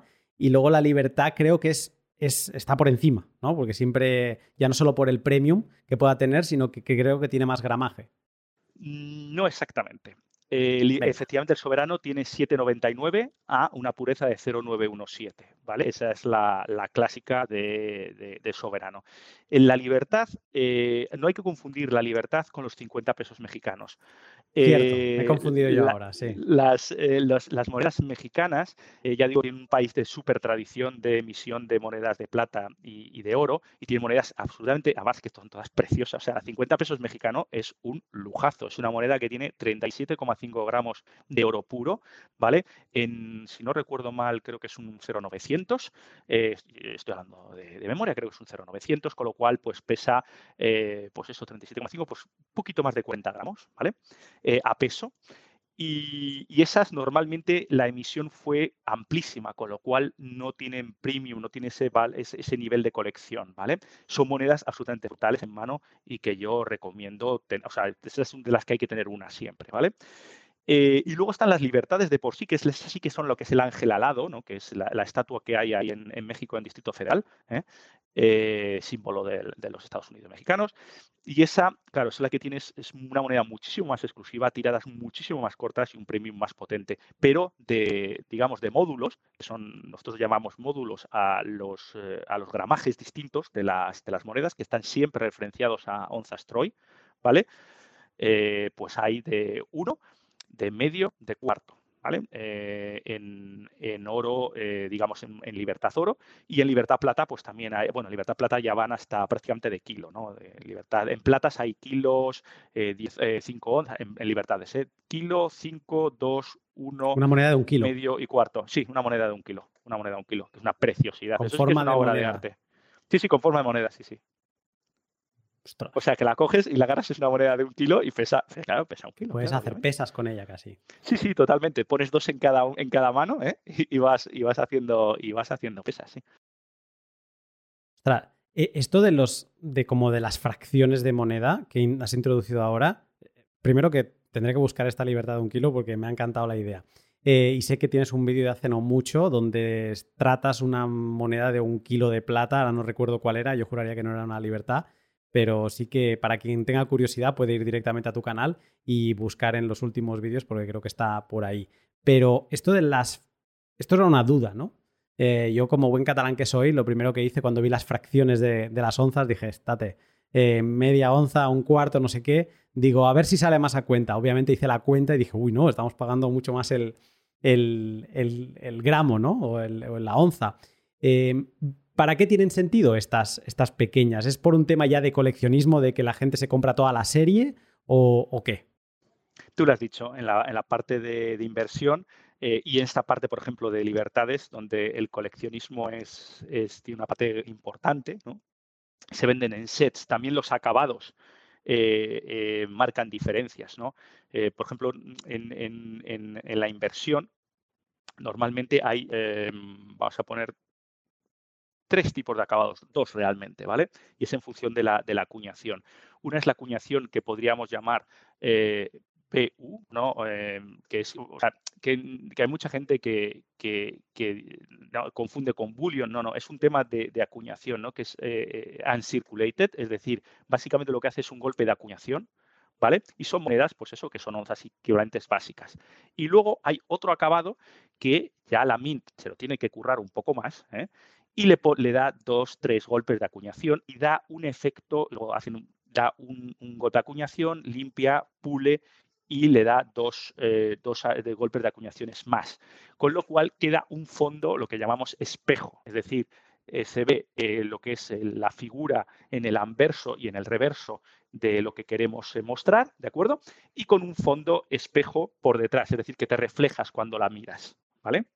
Eh, entonces, claro, evidentemente, estos son bastante más costosas y bastante más exclusivas y las tiradas son evidentemente menores, ¿no?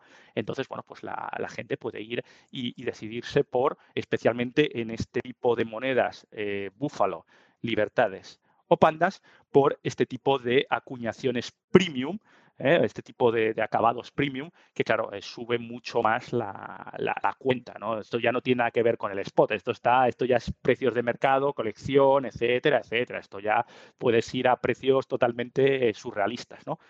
Pero bueno, pero que tiene su mercado y hay gente que son auténticos fanáticos. Como bien dices, libertades, hay gente que paga auténticas fortunas por tener un set del año 2016, porque en el 2016 hubo solo 400 sets en el mundo. Entonces a la gente, americanos, eh, asiáticos, eh, alemanes, eh, van, entran en, subastas, porque este tipo de cosas van por subastas o, por, o, también ventas directas, entran con, con el cuchillo entre los dientes para conseguir las monedas que le pueden faltar. ¿no?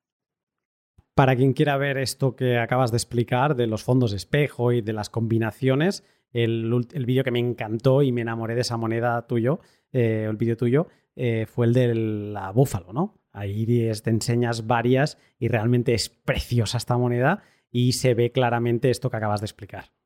Sí, sí.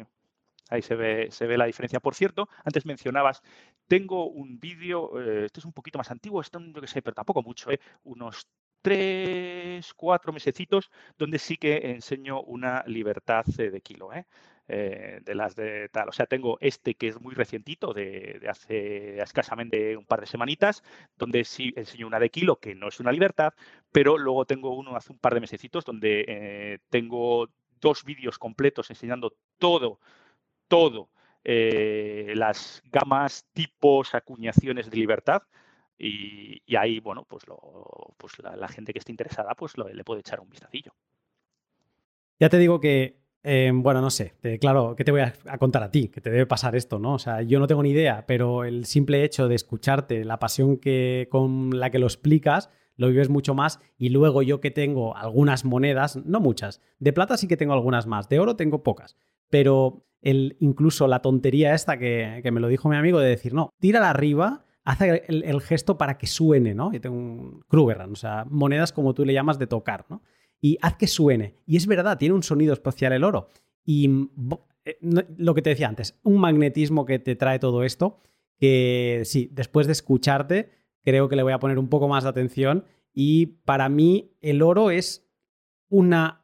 Sí, lo entiendo como una inversión, pero para mí es como la cobertura de la cobertura. Bitcoin es mi cobertura total, pero yo el oro es como la cobertura terrenal, la que puedo tocar, ¿no? Entonces sí que una parte voy acumulando y también de plata, en verdad, de plata también tengo eh, un poco más incluso que, de oro.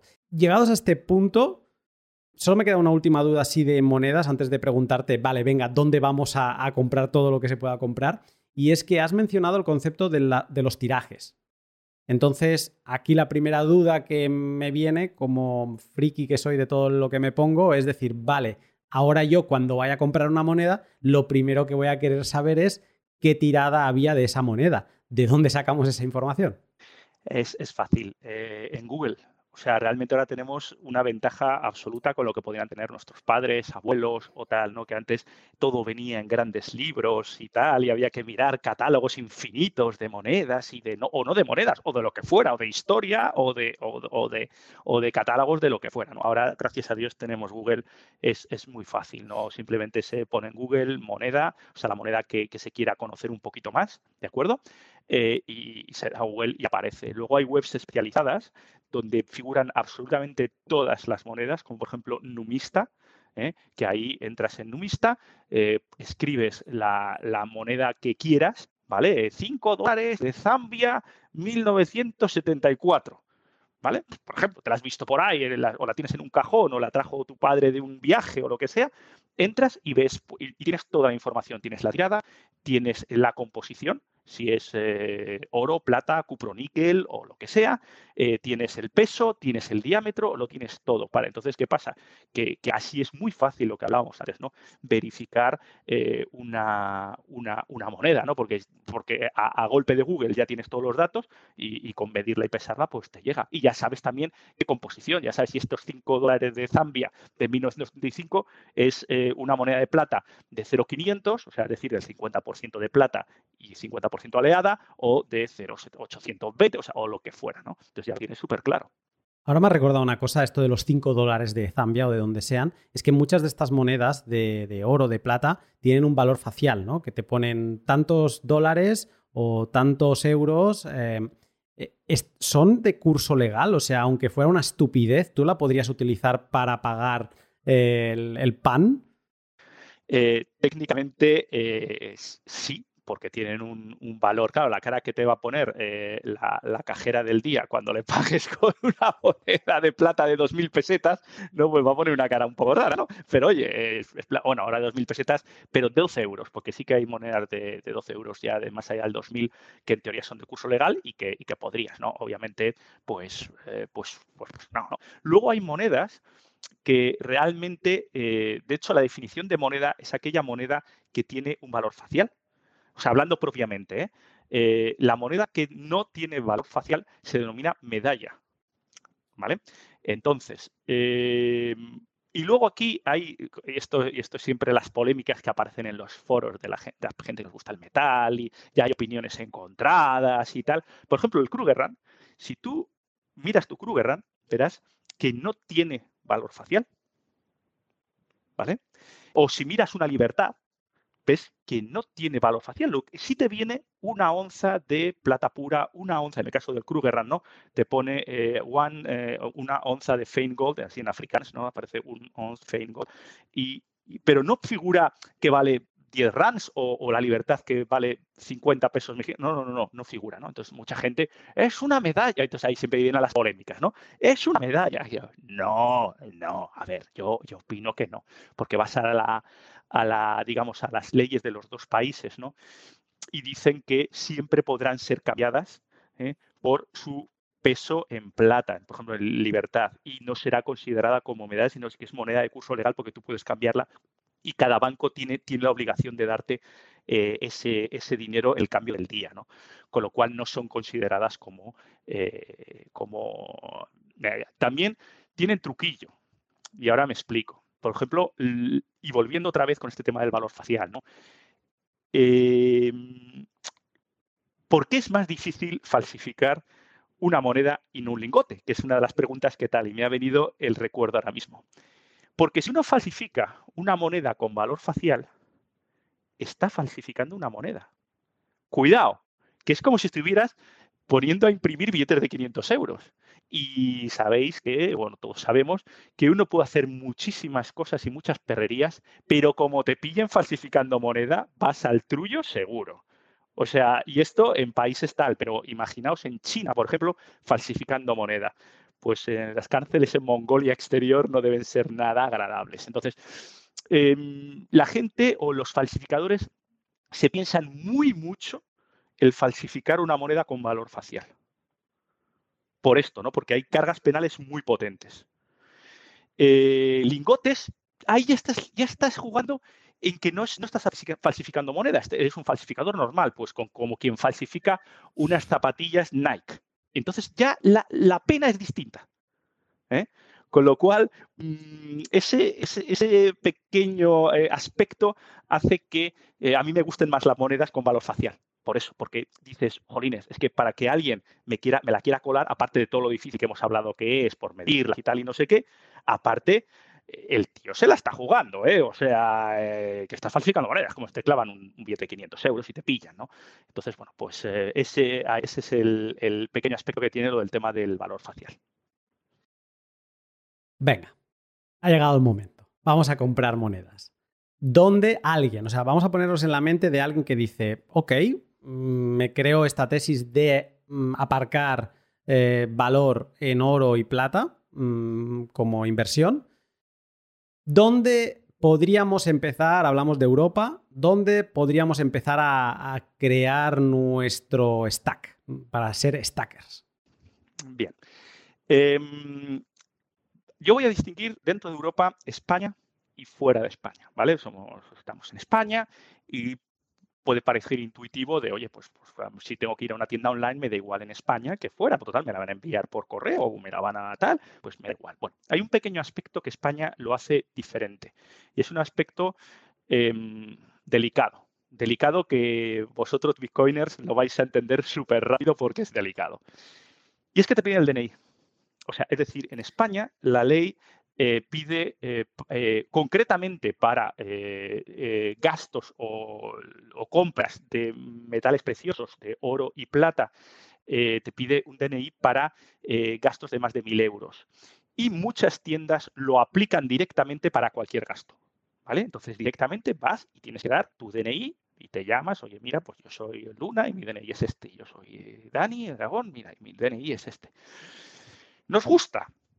No, igual que a los bitcoiners, tampoco les gusta dar su DNI cuando tienen que hacer sus cositas en los exchanges y todas estas cosas. O sea, se evita pues nosotros hacemos eh, lo mismo, ¿no? Estamos viendo que es un poco vidas paralelas, ¿no? Y entonces siempre, pero por una razón que, como he dicho, ¿no? Mm, no entiendo, o esto es una reflexión personal, ¿eh? no entiendo cómo yo puedo ir a una tienda de muebles, comprar un sofá que cuesta 1.500 euros y no me van a pedir el DNI. Yo aparezco allí con, con 1.300 euros en efectivo, eh, me hace una factura genérica, un ticket de para Soto para saber si tengo que devolverlo o no, y ya me llevo mi sofá y a correr, ¿no? porque tengo que, que, dar mi DNI para, por comprar oro o plata, ¿no? Si te fijas, te, aplican todo lo peor. O sea, primero te dicen que lo que estás comprando no es dinero, que no es moneda de curso legal. O sea, en el tema de la plata tienes que hacer tricuñuelas para no pagar IVA. ¿Vale? En el caso del Bitcoin no se tiene que pagar IVA tampoco. Hay una consulta vinculante que dice esto. Pero no puede ser moneda de curso legal, por lo tanto tienes ganancias de capital si vendes. Y también, o sea, pero sí que te trato como si fuera dinero cuando quieres mover o cuando quieres comprar, porque aunque yo te diga que no es dinero, yo quiero tratarlo como si fuera dinero. Correcto, ahí está, ese es, el tema, ¿no? Es eh, el, asunto.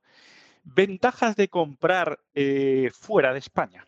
Bueno, pues la ventaja primera es obvia, que eh, esa ley es solo española, con lo cual no requiere, si tú vas a una compra a una tienda europea, eh, de dar tu DNI. O sea, realmente haces una compra, mm, pones un nombre, pones una dirección de facturación o una dirección de entrega, haces una transferencia bancaria y Santas Pascuas. O sea, no hay más que, que, decir, ¿no? Entonces, bueno, pues eh, aquí cada uno elige lo que sea. También es verdad que, oye, la comodidad de, decir, oye, eh, sobre todo para cantidades o para te vas a comprar un par de monedas que, son, yo qué sé, de plata, por ejemplo, ¿no? que vas a gastarte eh, eh, entre 50 y 60 euros, dos monedas normales, pues también puede ser que en la misma tienda física puedas tocarlas, puedas compararlas, decir, ah, pues me gusta más esta, fíjate, o no sé qué, no sé cuánto, que es, por cierto, una cosa que en general recomiendo, si no habéis tenido una moneda de oro en la mano, yo sé que tú sí, pero si alguien que nos ve no la ha tenido, eh, recomiendo tenerla. O sea, por lo menos tocarla y sujetarla y entonces, mm, a lo mejor cambia un poco la perspectiva, ¿no? Eh, y, efectivamente, como dijiste también, si se te cae, tiene un sonido especial que es totalmente diferente. No, no tiene nada que ver a, suena a dinero, literalmente a dinero. No suena con una moneda de dos euros que nos cae aquí del bolsillo y tal, no tiene nada que ver el sonido. Pero bueno, eh, sin liarnos demasiado más, ese es, el tema, ¿no? Buscar el, quizá un poco eh, la, manera de tocar para una, una, transacción pequeña, ¿vale? Eh, para grandes transacciones o transacciones en las cuales puedas elegir de una manera legal no dar el, el, pues, pues, a mí me parece eh, razonable comprar fuera. ¿Recomendarías alguna web? Yo te puedo dar dos que son las que a mí en su día me dijeron y así también me puedes valorar si sí o si no, o si, bueno, cuidado por aquí o por allá, ¿no?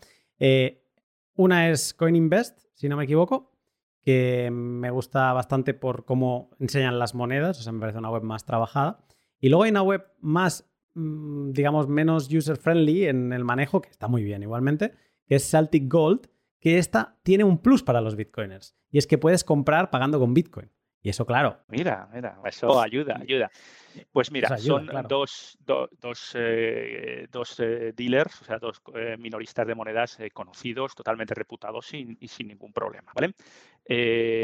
yo en Celtic Gold no he comprado porque, bueno, gastos de, envío y tal me, era un poquito más complejo porque, bueno, hay gastos de envío, hay que hacer el cálculo final, una recomendación siempre que vayáis a una tienda online, eh, como el último rejón pueden ser los gastos de envío, haced la simulación hasta el final, ¿eh? hasta que llegue la hora de pagar y veis, y entonces ahí sí que podéis comparar entre tiendas online para ver cuál es el mejor precio, ¿vale? Sobre mismas monedas. Y CoinInvest es una, tienda que la cual he comprado. ¿Vale? O sea, también totalmente garantía, aparte tiene una, ayuda en, español, por si acaso alguien no, el tema del inglés, si surge algún problema de envíos, lo que sea, tienen un, helpdesk eh, muy bueno en, español. Luego hay varias más. ¿eh? Yo tengo un, episodio dedicado al análisis de tiendas en Europa. Eh, que lo hago con, bueno, con experiencias propias y, ajenas, así contado con bastante, bueno, pues eh, no decir chanza, pero sí de manera relajada. Y, por ejemplo, otra clásica que nosotros entre los metaleros llamamos los belgas, que es goldsilver.b, esta es muy curiosa porque hay, ha, habido situaciones de todos los pelajes, ¿eh? digamos, eh, de compradores y tal. Es una tienda que tiene unos precios muy, muy buenos, pero que digamos que falla un poco en la atención al cliente, ¿no? Entonces, bueno, se puede dar eh, ocasiones en las cuales puede tener monedas muy exclusivas a unos precios de derribo, Ahí puede darse situaciones en las cuales mm, los, eh, digamos, plazos que dan de preventas y de tal no se cumplen. ¿eh? yo digo que un poco, eh, ya digo, de muy, muy super broma, muy relajadamente, digo que tienen la atención al cliente de, un ministerio guineano. ¿no? O sea, es decir, no pretendas que te respondan o que ya te contaré o ya veremos si la moneda te llega en tres meses o en seis.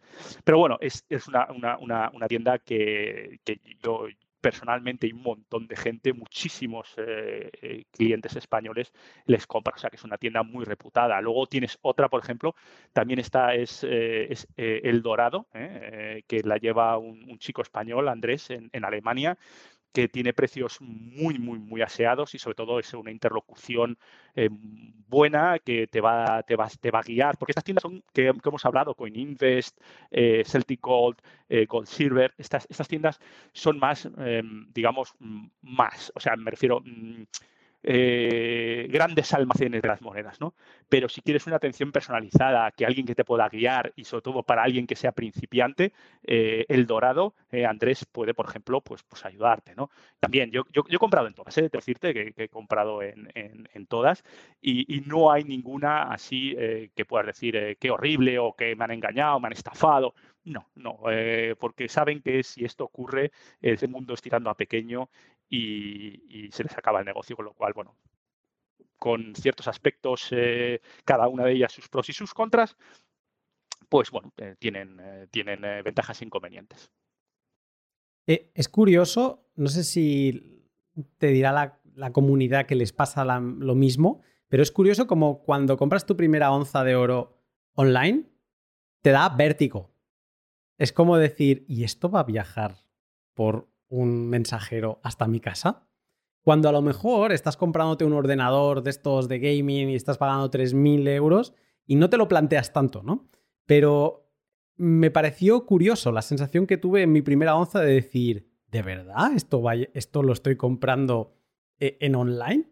Y sí, sí, efectivamente, pues creo que te permiten algunas tener algún tipo de seguro o ya vienen aseguradas de por sí, pero mm, bueno, que Vienen todas aseguradas, sí, porque es, cantidad de dinero. O sea, eh, vienen, vienen todas aseguradas y normalmente por, por paquetes preferentes, o sea, por me servicios de mensajería eh, rápidos, etcétera. Ellos lo que quieren es eh, las tiendas, como responden por estos seguros, eh, lo que quieren es eliminar todo tipo de pegas, que tú tengas tu moneda que has comprado en un día o dos días máximo, si está si está en stock, porque otra de las cosas que hay que fijarse mucho en las tiendas online, más allá del precio, es que tengan la moneda de stock y no en preventa. ¿De acuerdo? esto, esto, lo usan muchas, muchas tiendas como truquillo. Es decir, te pongo un precio fantástico sobre una onza normalmente tipo equivalente, es decir, monedas baratas respecto a spot, ¿vale? Y te dicen, eh, porque claro, eh, tienden a que tú compares eh, cuánto me cobran, por ejemplo, por esta moneda, este Krugerrand, ¿no? En, en, la tienda A, en la tienda B y en la tienda C. Y entonces, ah, pues esta, fíjate, son 15 euros menos o lo que sea, ¿no? Y, pero da la casualidad que no te has fijado abajo que pone preventa entrega de tres a seis semanas, ¿no?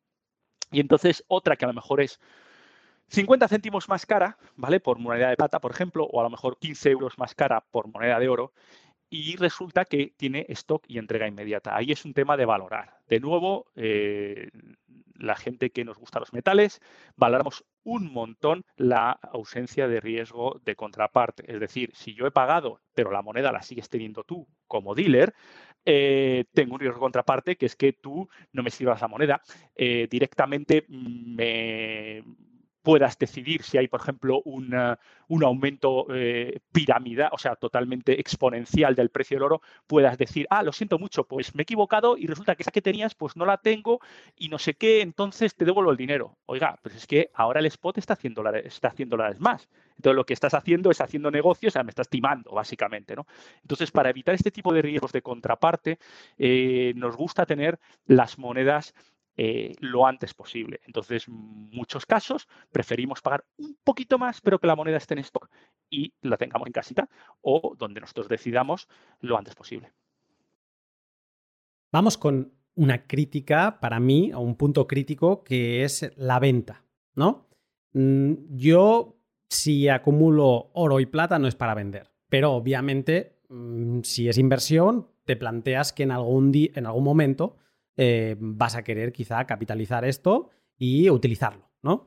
Em, entonces, ahí es donde te entran todas las preguntas, porque dices, bueno, eh, ahí es donde eh, Bitcoin en un exchange o oro papel o plata papel es muy cómodo. Aprieto un botón, liquidado, ¿no? Me lo paso a mi banco, listos. En el caso de las monedas, o sea, en el caso de un Bitcoin que no esté en un exchange, que lo tenga yo en mi wallet, en mi posesión, aunque no es tan inmediato, es bastante sencillo liquidarlo, ¿vale? Ahí tienes cajeros, tienes exchanges eh, descentralizados, ¿vale? Se puede conseguir.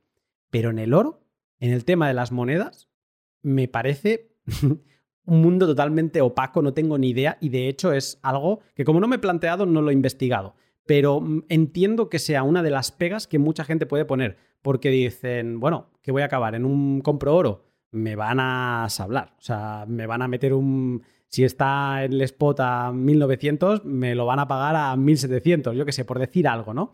Eh, entonces, ¿es tan así como pienso yo? ¿Es tan difícil como pienso yo? ¿O, o no? ¿O es una misconception? Es, es una misconception. A ver, efectivamente, si vas a un compro oro, te van a hablar, eso está claro. ¿no? Eh, los compro oros viven de la desesperación, que ya no es que vendas un Krugerrand, vendes las joyas de la abuela porque tienes un problema de deudas, porque te ha surgido un imprevisto, necesitas liquidar un montón de cosas y, eh, bueno, pues sirven eh, para eso. ¿no? no es el canal adecuado para vender una moneda de plata o de oro. otros canales. A ver, aquí funciona, hay tres maneras razonables de hacerlo. ¿vale? La primera es mm, una venta directa. ¿De acuerdo? Para eso hay que tener una red de contactos, que no antes siempre se tiene, porque cuando compras y cuando compras, vendes y estás en el mundillo, siempre tienes una red de contactos, ¿de acuerdo? Eso hay canales de Telegram, eh, foros, Discords, un montón de gente que está comprando y vendiendo de manera segura, de la cual evidentemente hay referencias. De nuevo, es un mundo donde no decir nos conocemos todos, pero sí que em, conoces. Entonces, em, es raro que haya o que surja un, alguien que se quiera aprovechar. ¿no? Ahí se venden a precios justos para comprador y para vendedores. Una cosa sencilla, ¿no? Yo ofrezco algo a un precio justo. Si no es justo, no me lo van a comprar, porque evidentemente no puedes pedir peras al olmo. Si es una cosa razonable, eh, vas a encontrar un comprador seguro y vas a arreglar en un eh, peer-to-peer, o sea, es decir, en un trato privado, vas a arreglar una, una transacción, ¿no? En las condiciones que los dos eh, pongan, ¿no? Oye, pues yo lo quiero por mensajería eh, asegurada por 10.000 euros o, por correo corriente y moliente porque no quiero que se entere nadie de que yo estoy mandando esto. Vale, pues el entonces, y entonces ahí se, arregla, ¿no? Esto es un peer-to-peer clarísimo. Luego hay otra segunda manera que es con venta pública, es decir, eh, alguien puede abrir su canalito de eBay, ¿vale? Hay un montón de monedas que se venden por eBay, por, eh, y bueno, pues por otras, otras webs de, intercambio, que yo para monedas de oro andaría con ojo, ¿eh? porque claro, eh, y entrar en todo colección a una moneda de oro hay que, tener hay que tenerlos bien puestos. ¿eh? Pero me refiero, eh, por ejemplo, eBay, donde tienes un seguro de PayPal y una serie de historias y que realmente buscando, son gente que les ves, que son profesionales, pero que sí que han vendido bastante y han comprado bastante, es razonablemente seguro. Yo sí he comprado monedas por eBay sin absolutamente ningún problema y si se pueden vender de la misma manera, a un precio justo. De nuevo, nadie te va a comprar si no es un precio, un precio justo. Aparte, bueno, pues eh, las políticas de eBay ya sabemos cómo son. Eh, no, puedes, no puedes hacer una jaimitada porque no puedes, ¿no? O, realmente tampoco vas a ganar mucho porque, bueno, pues al fin y al cabo PayPal tiene eh, pues esos seguros de reembolso, etcétera, etcétera, etcétera. Y luego hay una tercera manera que es mediante subasta. ¿De acuerdo? Hay casas de subastas eh, que bueno, eh, son especialistas en monedas de oro y de plata. Eh, hay muchas en España muy reconocidas, muchísimo prestigio. ¿De acuerdo? aquí ya, es, hay que tener, claro, ellos, la, la de subasta, evidentemente, se van a llevar cierto porcentaje. La gran ventaja es que si la moneda de verdad es una moneda que funciona. O sea, yo, por ejemplo, un Krugerrand no lo vendería en una casa de subastas porque no tiene mucho sentido, ¿vale? Pero una moneda, a lo mejor un panda específico, una libertad específica o un búfalo específico, sí. ¿Por qué? Porque eh, ellos llegan a clientes en todo el mundo. Entonces, si tú tienes tu eh, panda de tirada poquita y que es una cosita que tú compraste hace 20 años y ahora la quieres vender, van a entrar eh, como cosacos los asiáticos, los americanos y los alemanes a pujar por tu moneda. Y entonces, claro, no tienes techo, digamos, de, salida, ¿no? Hombre, si vender tienes que pagar un porcentaje a la casa de subastas, que para eso te hace el ejercicio, pero para ciertas monedas puede ser eh, un, mecanismo muy viable. Entonces, resumiendo, las tres, ¿no? O sea, una venta privada. De contactos, que ya os digo, es, es, muy habitual tenerlos en este mundillo. La número dos es eh, una venta pública, ¿no? eBay u otra plataforma de este tipo, o incluso yo he visto hasta venderlas por Amazon también, ¿eh? o sea que hasta esos niveles. Y luego la tercera, pues sería una subasta, una subasta pública o una numismática, que pero ya sabiendo de, qué están hablando, ¿no? Pero nunca jamás, nunca, nunca, nunca jamás caer en la desesperación de un, de un compro oro. La, bueno, la gran ventaja que tienen los tales es que, claro, eh, son discretos fiscalmente. Es decir, si tú haces una venta peer-to-peer, o sea, de cara a cara, aquí no hay factura, no hay nada. Entonces, bueno, eh, la ley dice que tienes que eh, declarar plusvalías. Entonces, declaras una plusvalía y, ahí ya entra dentro de cada uno que yo, por supuesto, hay que declarar porque hay que ser respetuoso con la ley, etcétera, etcétera, etcétera. Pero que bueno, pues es discreto, dejámoslo ahí, ¿eh? sin, más, sin más historia. Y evidentemente la, venta por, subasta, eh, hay, hay, unas facturas involucradas y ahí hay, pues hay que dar cuenta a, Hacienda, ¿no? O sea, tienen ventajas e inconvenientes cada una de ellas. Me ha gustado. Em, ahora las críticas bitcoiners, ¿vale? Que es, eh, además siempre se pone como un plus de Bitcoin por encima del oro y es que, bueno, están todas relacionadas con la seguridad y el coste de atesoramiento. Em, además, en estas eh, webs donde tú compras, algunas te pueden ofrecer el no, esto guárdalo en un vault, no te lo envíes ¿no? a casa, esto ya te lo guardamos nosotros por ti y demás, porque es verdad, hay un, hay un riesgo y es que te entren en casa o te entren donde las tengas y te desaparezca. Es, es algo físico y por lo tanto tienes que protegerlas. ¿Cómo, ¿Cómo lidias con, esta, con este componente? Porque obviamente no te pones a esto para tener dos onzas de oro, por decirlo así, ¿no? Eh, para tener 4.000 euros en oro, sino que entiendo que te vas animando, te vas animando, vas acumulando, acabas teniendo que recurrir a alguna caja fuerte de estas que hay en los bancos, alguna caja de seguridad o algo por el estilo, o mm, cada uno que lo ingenie como puede, porque claro, esto es una de las grandes diferencias con Bitcoin. Bitcoin no te pide de comer, lo tienes ahí y puede ser que seas la única persona que sabe que tienes Bitcoin. Eh, el oro está ahí, tiene ese componente físico que te está costando algo, o ya sea un coste de riesgo porque no estás haciendo nada y lo tienes ahí en el cajón, o un coste porque estás pagándole a alguien porque te lo asegure. Pues eh, efectivamente, eh, la verdad es que eh, dentro de nada, ningún activo es perfecto ¿eh? y el oro, por supuesto, está lejos de ser perfecto. y uno de los problemas, dudas que, que, se puede plantear y que es la que acabas de plantear ahora es súper razonable. O sea, es un planteamiento súper razonable. Aquí de nuevo divido entre oro y plata, ¿vale? oro. evidentemente, oye, parte de dos moneditas, pues las tienes en un cajón y a Santas Pascuas. Aquí no, no se dice nada. Ahora, cuando ya uno tiene, y yo me atrevería a decir, más de seis cifras en oro, ¿vale? Aquí ya eh, entran dudas, ¿vale? Porque realmente eh, más de seis cifras en Krugerrand, ahora mismo serían como unos 50 Krugerrand más o menos. Realmente todo el mundo eh, tiene pues sitios donde, bueno, 50 monedas es una bolsita pequeña, o sea, realmente no abulta mucho. O sea, pues, de 50 monedas, si pones 50 monedas de, un euro, tampoco poco abulta mucho. Pero, claro, evidentemente lo primero que se hace es eh, cosas habituales. No tengo todas las, eh, todas las manzanas en la misma cesta. Entonces, las cosas se dividen en ciertas localizaciones. En, eh, bueno, pues muchas veces gente pues usa, yo que sé, gente de extrema confianza, tus padres, por ejemplo. Oye, pues mira, pues no te importa, guárdame esto y tal, ¿no? No, no todo, entonces vas repartiendo un poco los riesgos, ¿no? Esto, está hablando hasta 100.000 euros, ¿vale? Más allá de 100.000 euros, eh, ahí ya puedes seguir haciendo lo mismo, aumentando este riesgo, o puedes eh, cambiar este riesgo por el riesgo de contraparte, que es eh, dar, dejarle una caja de, seguridad, por ejemplo, de un banco. Y esto es un riesgo de contraparte importante, porque ese, esa caja de seguridad está a un nombre. ¿vale? efectivamente, el banco no sabe lo que hay, pero hay un, hay un nombre ¿no? Eh, a, esto. Entonces, para cualquier evento no deseado de mm, congelación de activos, pues ya sabéis cómo funciona. Primero congelan una cuenta corriente y luego las cajas de seguridad de los bancos. ¿no? También en épocas duras de guerra, etcétera, etcétera, etcétera, lo primero que van es a los bancos a, las cajas. Entonces, ese, ese riesgo de contraparte es eh, efectivamente elevado. ¿De acuerdo? Y estoy hablando para eh, claro, aquí ya cada uno tiene que valorar y, ya digo, no, no es un activo perfecto y, esto hay que, pensárselo.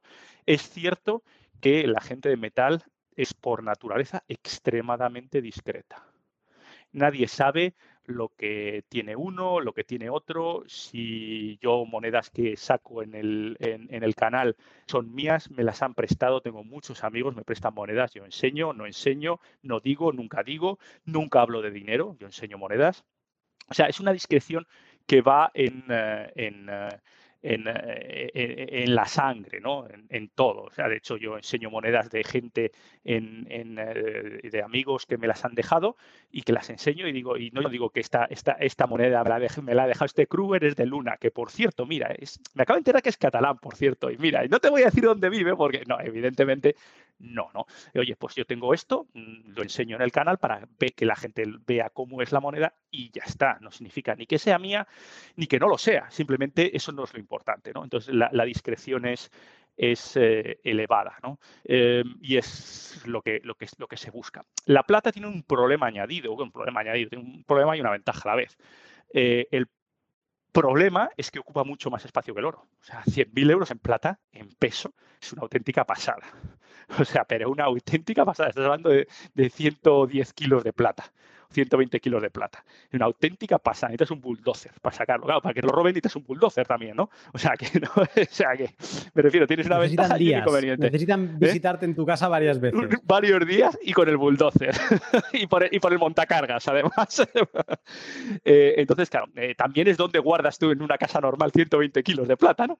Entonces, claro, tiene sus, sus, sus inconvenientes y sus ventajas. De nuevo, otra vez, la diversificación de localización es importante. Nadie tampoco, al no valer tanto, me refiero por onza, realmente nadie usa eh, cajas de seguridad para, para guardar plata, a no ser que sea una, yo que sé, una moneda súper específica, ¿no? Yo que sé, por ejemplo, ¿qué voy a decir yo? que sea una, una Gothic Crown, una corona gótica de, de, la reina Victoria de 1800 tal, que claro, que vale 8.000 euros la moneda.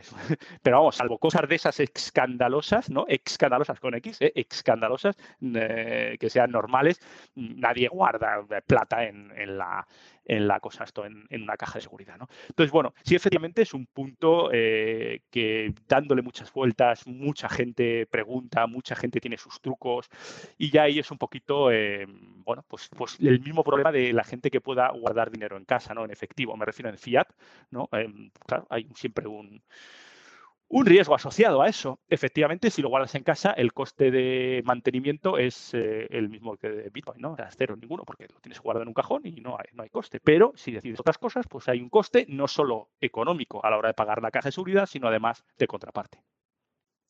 Luego hay otro coste que es el, que, igual que a los bitcoins, te debe, debes querer exponer, ¿no? Las que más te gustan, te gustaría como tenerlas ahí, verlas en cada momento. Y seguramente hay veces levantas el pie del acelerador y dices, no, me voy a contener. Ya la revisaré cuando quiera porque no quiero. Súper súper discretos. Nadie, nadie sabe. Por ejemplo, eh, en los entornos habituales, de, hablo de manera personal y de manera eh, de un montón de compañeros, eh, nadie sabe que tenemos, solo prácticamente la familia súper más cercana, es decir, padres, o sea, estoy hablando de esos niveles, amigos, nadie sabe, yo tengo un montón de amigos, de hecho amigos muy cercanos que no saben sí o no. De hecho, no saben ni siquiera que tengo el canal de YouTube, para que os hagáis una idea. O sea, así de mm, eh, discretos somos. No yo, en general, todo, todo, todo lo que tenga que ver con metales preciosos, súper, súper, súper discretos, a todos los niveles. ¿eh? Solo a lo mejor lo saben, pues eso, mi familia más cercana, mis padres, ya. Venga, que te voy a liberar pronto. Tengo dos preguntas y cerramos. Y una yo creo que te va a gustar. Em, ¿Tú sabes lo que es una Casascius? No tengo ni idea. Suena raro, ¿eh? Suena raro. Me suena eh, rarísimo. A ver, ilústrame. Mira, los bitcoins tenemos. Em, o sea, tenemos mucha relación con el oro. Y sobre todo al inicio, yo creo que más. Ahora cada vez se está separando tanto ese momento inicial donde se buscaban razonamientos y, como justificaciones a todo. Y, como que un Bitcoin ya es un Bitcoin y tiene como su, ¿cómo decirlo esto? Como su orgullo, ¿no? De ser un Bitcoiner y, ya está. Eh, pero al inicio se, pensaba mucho en el oro y el razonamiento, incluso la, emisión de Bitcoin se hace por minería, ¿no? Eh, un, término agarrado de, los metales preciosos, pero en concreto del oro, porque hay muchas referencias. Y en este mundo de las referencias y la relación con el oro, hubo alguien, Mike, no me acuerdo del apellido, eh, que creó unos Bitcoin físicos, porque los Bitcoin como que tienen esta fricción de que la gente no los entiende, ¿no? Dice, a ver, pero si algo digital lo puedo copiar tantas veces como quiera, ¿por qué voy a querer comprar algo digital y encima que vale mucho dinero, ¿no? Y aunque costase 100 dólares, en cada momento, da igual el precio que haya tenido Bitcoin, en cada momento ha le ha parecido caro a todo el mundo. Entonces, eh, este Mike lo que hizo fue crear unas versiones físicas de Bitcoin para poderlo tocar. Bitcoin funciona por claves criptográficas, ¿no? Por clave pública y clave privada. Y entonces este Bitcoin eh, era una moneda con el que aparece como en todos los periódicos. Cuando ves que hablan de Bitcoin, muchas veces la moneda que aparece referenciada como una moneda de oro eh, es una Casastius, que es el nombre que le puso. Y eh, la parte de delante tenía el logotipo de Bitcoin y la parte de detrás era un holograma que tú, si pelabas, ¿vale? Si levantabas, debajo encontrabas la clave privada que tú la podías, em, si la pones en un software, digamos, eh, recuperas el valor facial que hay en esa moneda Casacios.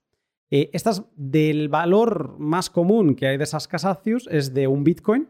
Esto estamos hablando de 2010, 2011, y se regalaban en los meetups que se hacían en, de donde fuera este chico, ¿no? De Estados Unidos. Entonces tú ibas y te llevabas un par de Casacios porque habías ido al evento y era como un pin que te regalaban por haber ido, ¿no?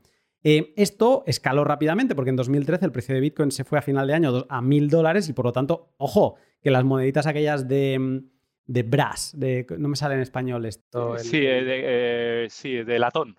Latón, de latón, pues eh, ojo, que ahora ya tienen un componente, porque aparte estaban seriadas, el hombre se lo curraba, le ponía el año que se habían emitido, contaba las monedas que se habían emitido de cada tipo, porque al principio hizo monedas de un Bitcoin, de 25 Bitcoins, de 50 de mil bitcoins, ¿vale? Y de estas de mil bitcoin en concreto hizo tres, creo, si no me equivoco. Hizo más, pero solo rellenó tres. Y estas son de oro. O sea, existe una moneda, y por eso te lo he querido traer aquí, eh, de oro con una historia super bitcoiner de esos inicios, ¿no? Que tienen mil bitcoins dentro. Y se sabe una persona que, es poseedor de, una de ellas, a menos que la haya vendido, que era un creador de otra moneda, el creador de Litecoin, tiene una Casastius de mil bitcoins de oro, ¿no?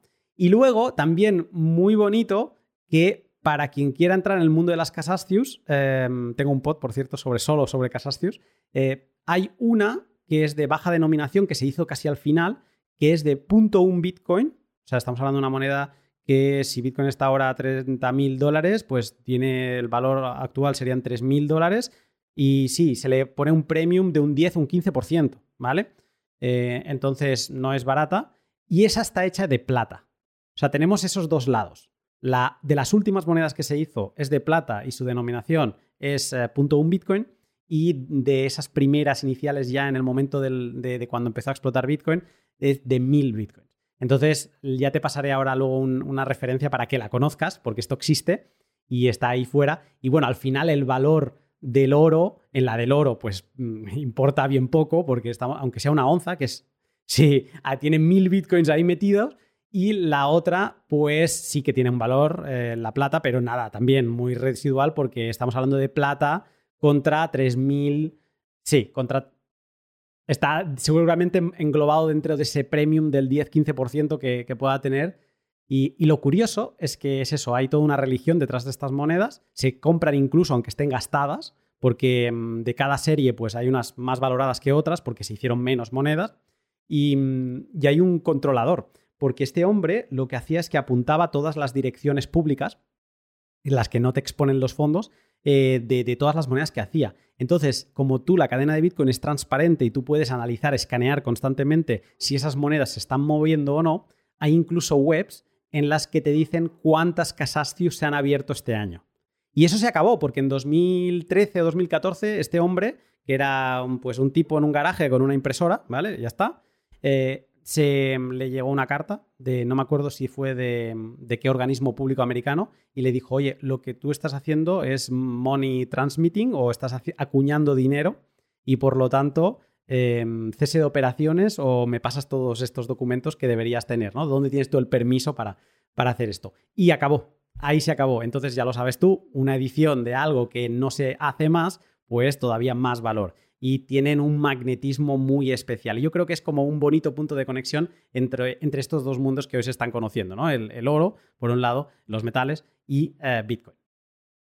Bueno, pues eh, la verdad es que este, este, nexo de unión entre el oro y el Bitcoin eh, eh, existe, existe porque, bueno, sabéis, os podéis imaginar, ¿no? Que, las monedas evidentemente tienen un montón de, motivos, de, digamos, de diseños en, los faciales, ¿no? En, el anverso y en el reverso.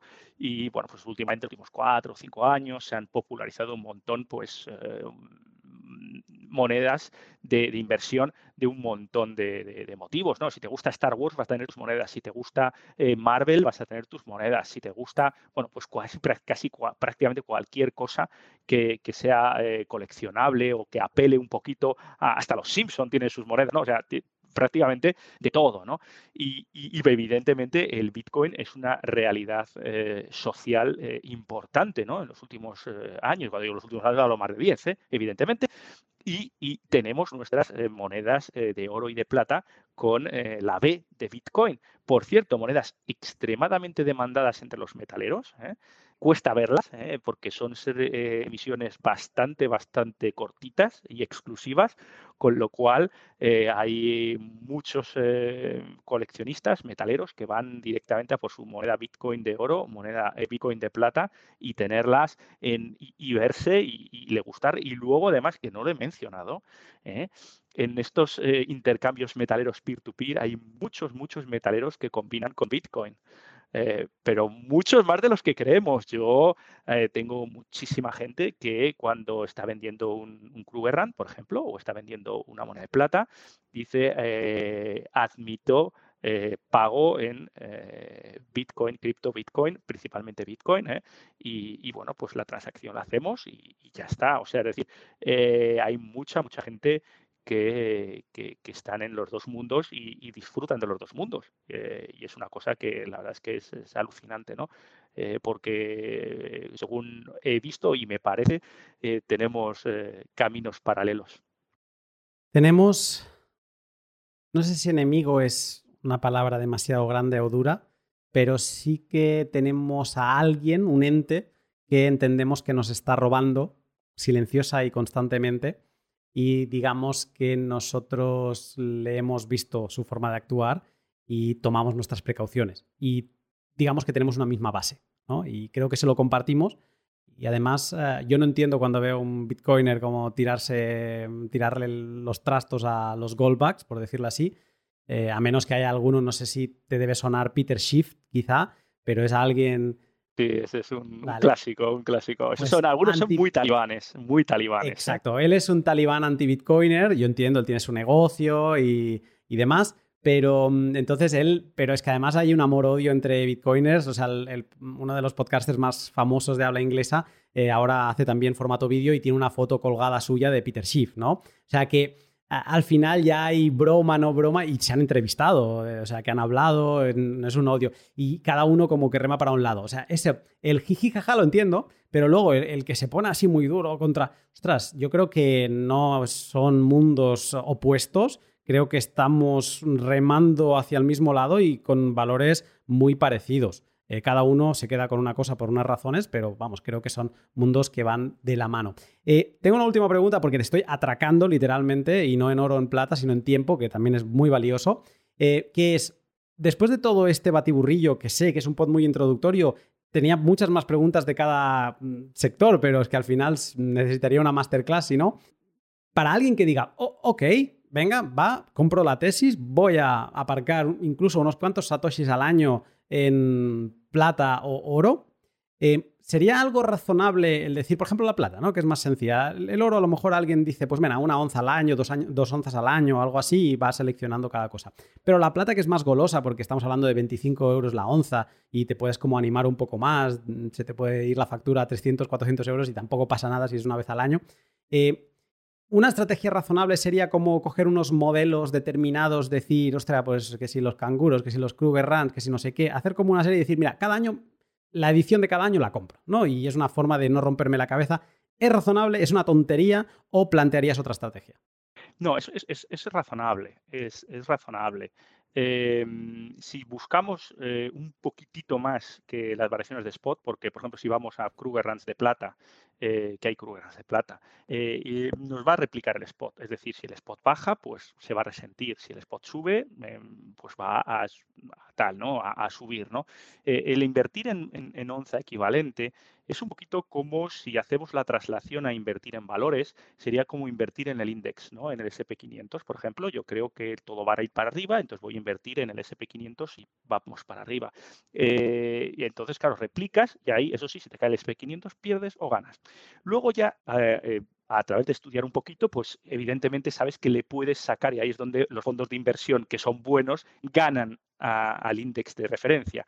Pues la idea nuestra ¿no? de ser metalero bueno es ganar al precio de la plata y al precio del oro un porcentaje. ¿no? Eh, entonces ahí ya es que ser un poquito más selectivo. Yo, para tener, no decir, porque seguridad en este, en este mundo hay, hay poco, solo, solo Hacienda y, la muerte, ¿no? lo demás todo es inseguro, eh, pero para tener ese poquito más plus de, confianza, yo me dedicaría pues eso, a, monedas súper reconocidas eh, y especialmente pandas y libertades en lo que es de plata, que, son monedas que a mí me gustan y son monedas que eh, siempre creo que en un futuro por coleccionabilidad y por demanda mundial van a, van a tirar para arriba. Pues creo que es un gran consejo, sobre todo para los que como yo queramos empezar a acumular y acumular con cabeza. Te agradezco muchísimo toda esta charla, eh, Dani, porque me has abierto los ojos a cosas que intuía pero no tenía claras del todo. Eh, tu canal me ha encantado, de verdad. O sea, tienes aquí un fiel seguidor, eh, además con temas muy bien encontrados, yo creo. O sea, temas de esos que dices, mm, sí, me apetece verlo. No, sabía que existía este tema, pero mm, me parece sugerente. Así que te felicito de nuevo por el canal y de nuevo gracias por tu tiempo. Nada, a mí, eh, gracias por haberme invitado. Em, la verdad es que me lo he pasado muy bien, lo he disfrutado. Y ha habido una cosa que a mí me ha abierto la, curiosidad extrema por Bitcoin. Y no es una cosa de lo que hemos hablado ahora mismo en, el episodio, y eso que hemos hablando un buen rato. ¿eh? Fue unas, unas cosillas que, cambiamos unos mensajes, evidentemente, antes de, de, mientras preparábamos el episodio y tal, que los dos coincidimos en una cosa que para mí es esencial en los metales y por lo que veo, también es esencial en Bitcoin, que cuando estamos hablando de vender Bitcoin o vender oro plata, realmente eh, los dos coincidimos en una cosa, que no es cuánto fiat eh, me van a dar por mi oro o por mi Bitcoin, o por mi plata por mi Bitcoin, sino es eh, cuánto fiat puedo comprar con mi Bitcoin como reserva de valor real y cuánta oro o plata eh, o sea, perdón, cuántos dólares o euros puedo eh, comprar con mi oro o mi plata como valor real. Es decir, la identificación de los dos sin haberlo hablado, ¿eh? o sea, prefiero sin haberlo discutido, o sea, esa identificación brutal que, hemos tenido, la verdad es que me ha abierto la curiosidad, porque yo creía que con esta filosofía fuera de los metales no existía. Con lo cual, sorpresa agradable, curiosidad y, vamos, te voy a atracar tu tiempo, te voy a tener, vamos, de la, contra la espada a la pared, vamos, porque te voy a preguntar muchas cosas. El que quieras, eh, el, tiempo que quieras, eh, he disfrutado mucho esta charla, entonces me encantará estar en el otro lado. Obviamente quien nos está escuchando ya lo está entendiendo, que se va a traducir en una cara B en tu canal, hablando de Bitcoin y con los puntos críticos desde un metalero. Entonces, encantado y vamos a poder ver eh, que los puntos de unión son un... como cuando dicen, ¿no? En que el ADN de una rata y un hombre se parecen en el 99,9%. Pues igual, como la pureza de las monedas. O sea, somos muy parecidos. Aquí ya es un tema de gustos y matices. Pero de nuevo, lo que estamos haciendo es aparcar riqueza y tiempo, porque al final la manera en la que conseguimos pues a través de trabajo, a través de, incluso de inversiones, porque tienes que dedicar un tiempo en, estudiar y en, leer y decidirte, pues es, eso, dedicamos tiempo, ¿no? Y cristalizamos tiempo en, en una reserva de valor y nos han mal acostumbrado a que esa reserva de valor sea pésima. Eh, entonces, al menos yo lo que veo que metaleros y bitcoiners lo que hacemos es aparcar poder de compra mientras el otro se cae por un precipicio y nosotros estamos ahí arriba esperando si necesitamos o no salir. Que eso también cambia la mentalidad en la, la preferencia temporal. ¿no? no somos derrochadores, sino que somos acumuladores, que al final es lo que debería ser el capitalismo. ¿no? El capitalismo es para acumular capital, no para tener lo que gastar rápido porque se devalúa. Y eso es en el punto en el que nos encontramos. Pero bueno, sería otro melón por abrir y no vamos a hacerlo después de dos horas de, charla.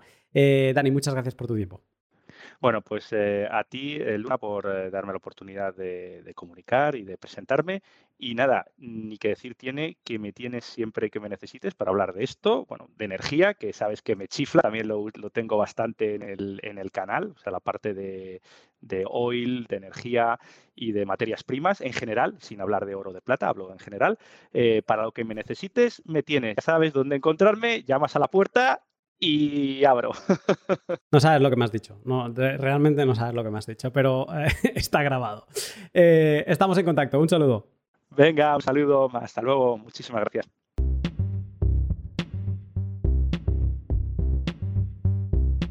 Y hasta aquí el podcast con Dani del canal de YouTube Dragón Oro Plata, que desde ya te recomiendo que vayas, visites, veas algunos vídeos y si te gusta te suscribas a mí es un canal que me ha sentado muy bien descubrir, un poco para salir de, esta cámara de eco que al final acaba siendo el estar todo el día consumiendo contenido Bitcoin y ver un poco pues eh, lo que está pasando fuera. No, sé si diría más macro porque también no, no estás mirando mercados, solamente estás mirando lo que pasa con el oro.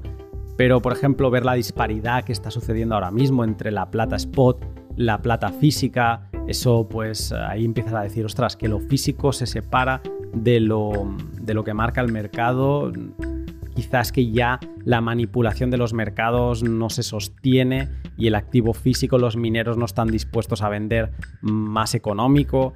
Eh, pues darse cuenta de todo esto que está sucediendo en el mundo del oro y la plata es muy interesante. Luego aparte yo soy un romántico, ya lo sabéis cuando me pongo a estudiar historias del white paper, de Satoshi y demás, entonces ver a alguien tan apasionado como Dani revisando las monedas, que si esta libertad tiene no sé qué, que si eh, este panda tiene no sé cuántos, bueno, ya entramos dentro de, esa parte que él decía de inversor con gusto por la historia, ¿no? En la parte de la historia, esa, pues, ese querer saber más me parece muy interesante y es curioso. Ahora mismo se ha convertido en mis vídeos de, venga, tengo un ratillo, no sé qué hacer, pues va, me pongo un vídeo de Dani y le echo un vistazo. Desde ya le agradezco cómo se ha volcado con el podcast, cómo se ha volcado por privado, aclarándome dudas, incluso después de grabar, cosas que se me iban eh, apareciendo, ¿no? Mentalmente decir, ¿eh? ¿Esto cómo sería?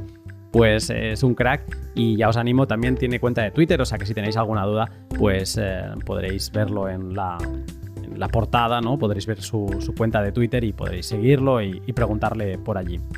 Muchas gracias a Dani, pero también muchas gracias a todos vosotros que hacéis posibles eh, este podcast. Eh, agradezco siempre a mis sponsors, ya sea vía Patreon o vía a los que voy comentando a la entrada y en el midroll pero también muchas gracias a ti que, le das like y el retweet. Es muy importante para mí, si te gustan los podcasts, pues que me lo hagas saber y, también que otra gente se anime a escucharlo. Así que muchas gracias desde ya. Y como no, muchas gracias a colonos, selenitas, pioneros, que mes a mes me apoyáis por Patreon y que tenemos pues ese tipo de conversaciones más privadas y una comunidad pequeña, pero muy eh, interesante y que agradezco mucho pues que sigáis allí. Muchos de vosotros lleváis mucho tiempo apoyándome, ya sea con 2, 5, 10 o 35 euros pero lleváis meses y meses y años, yo diría, así que de verdad agradecido de corazón.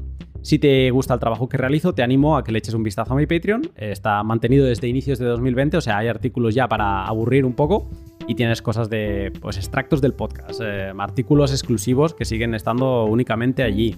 Algunos los publico allí y luego los acabo publicando al tiempo, a los 3, 4, 5 meses en Estudio Bitcoin. Pero hay algunos que no se han movido de ahí. Hace mucho tiempo hice una introducción a Sparrow, que por cierto la debería actualizar.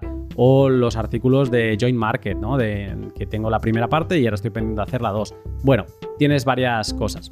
Puedes también apoyarme practicando el valor por valor, escuchando mis podcasts en Breeze o Fountain, mientras me retransmites algunos sats eh, por cada minuto que escuches, lo decides tú la cantidad. Y también como decía antes, compartiéndolo. Si te ha gustado, lo compartes y eso también me ayuda un montón. Ahora sí, hasta aquí el pod. Que pases una gran semana y yo te saludo pronto.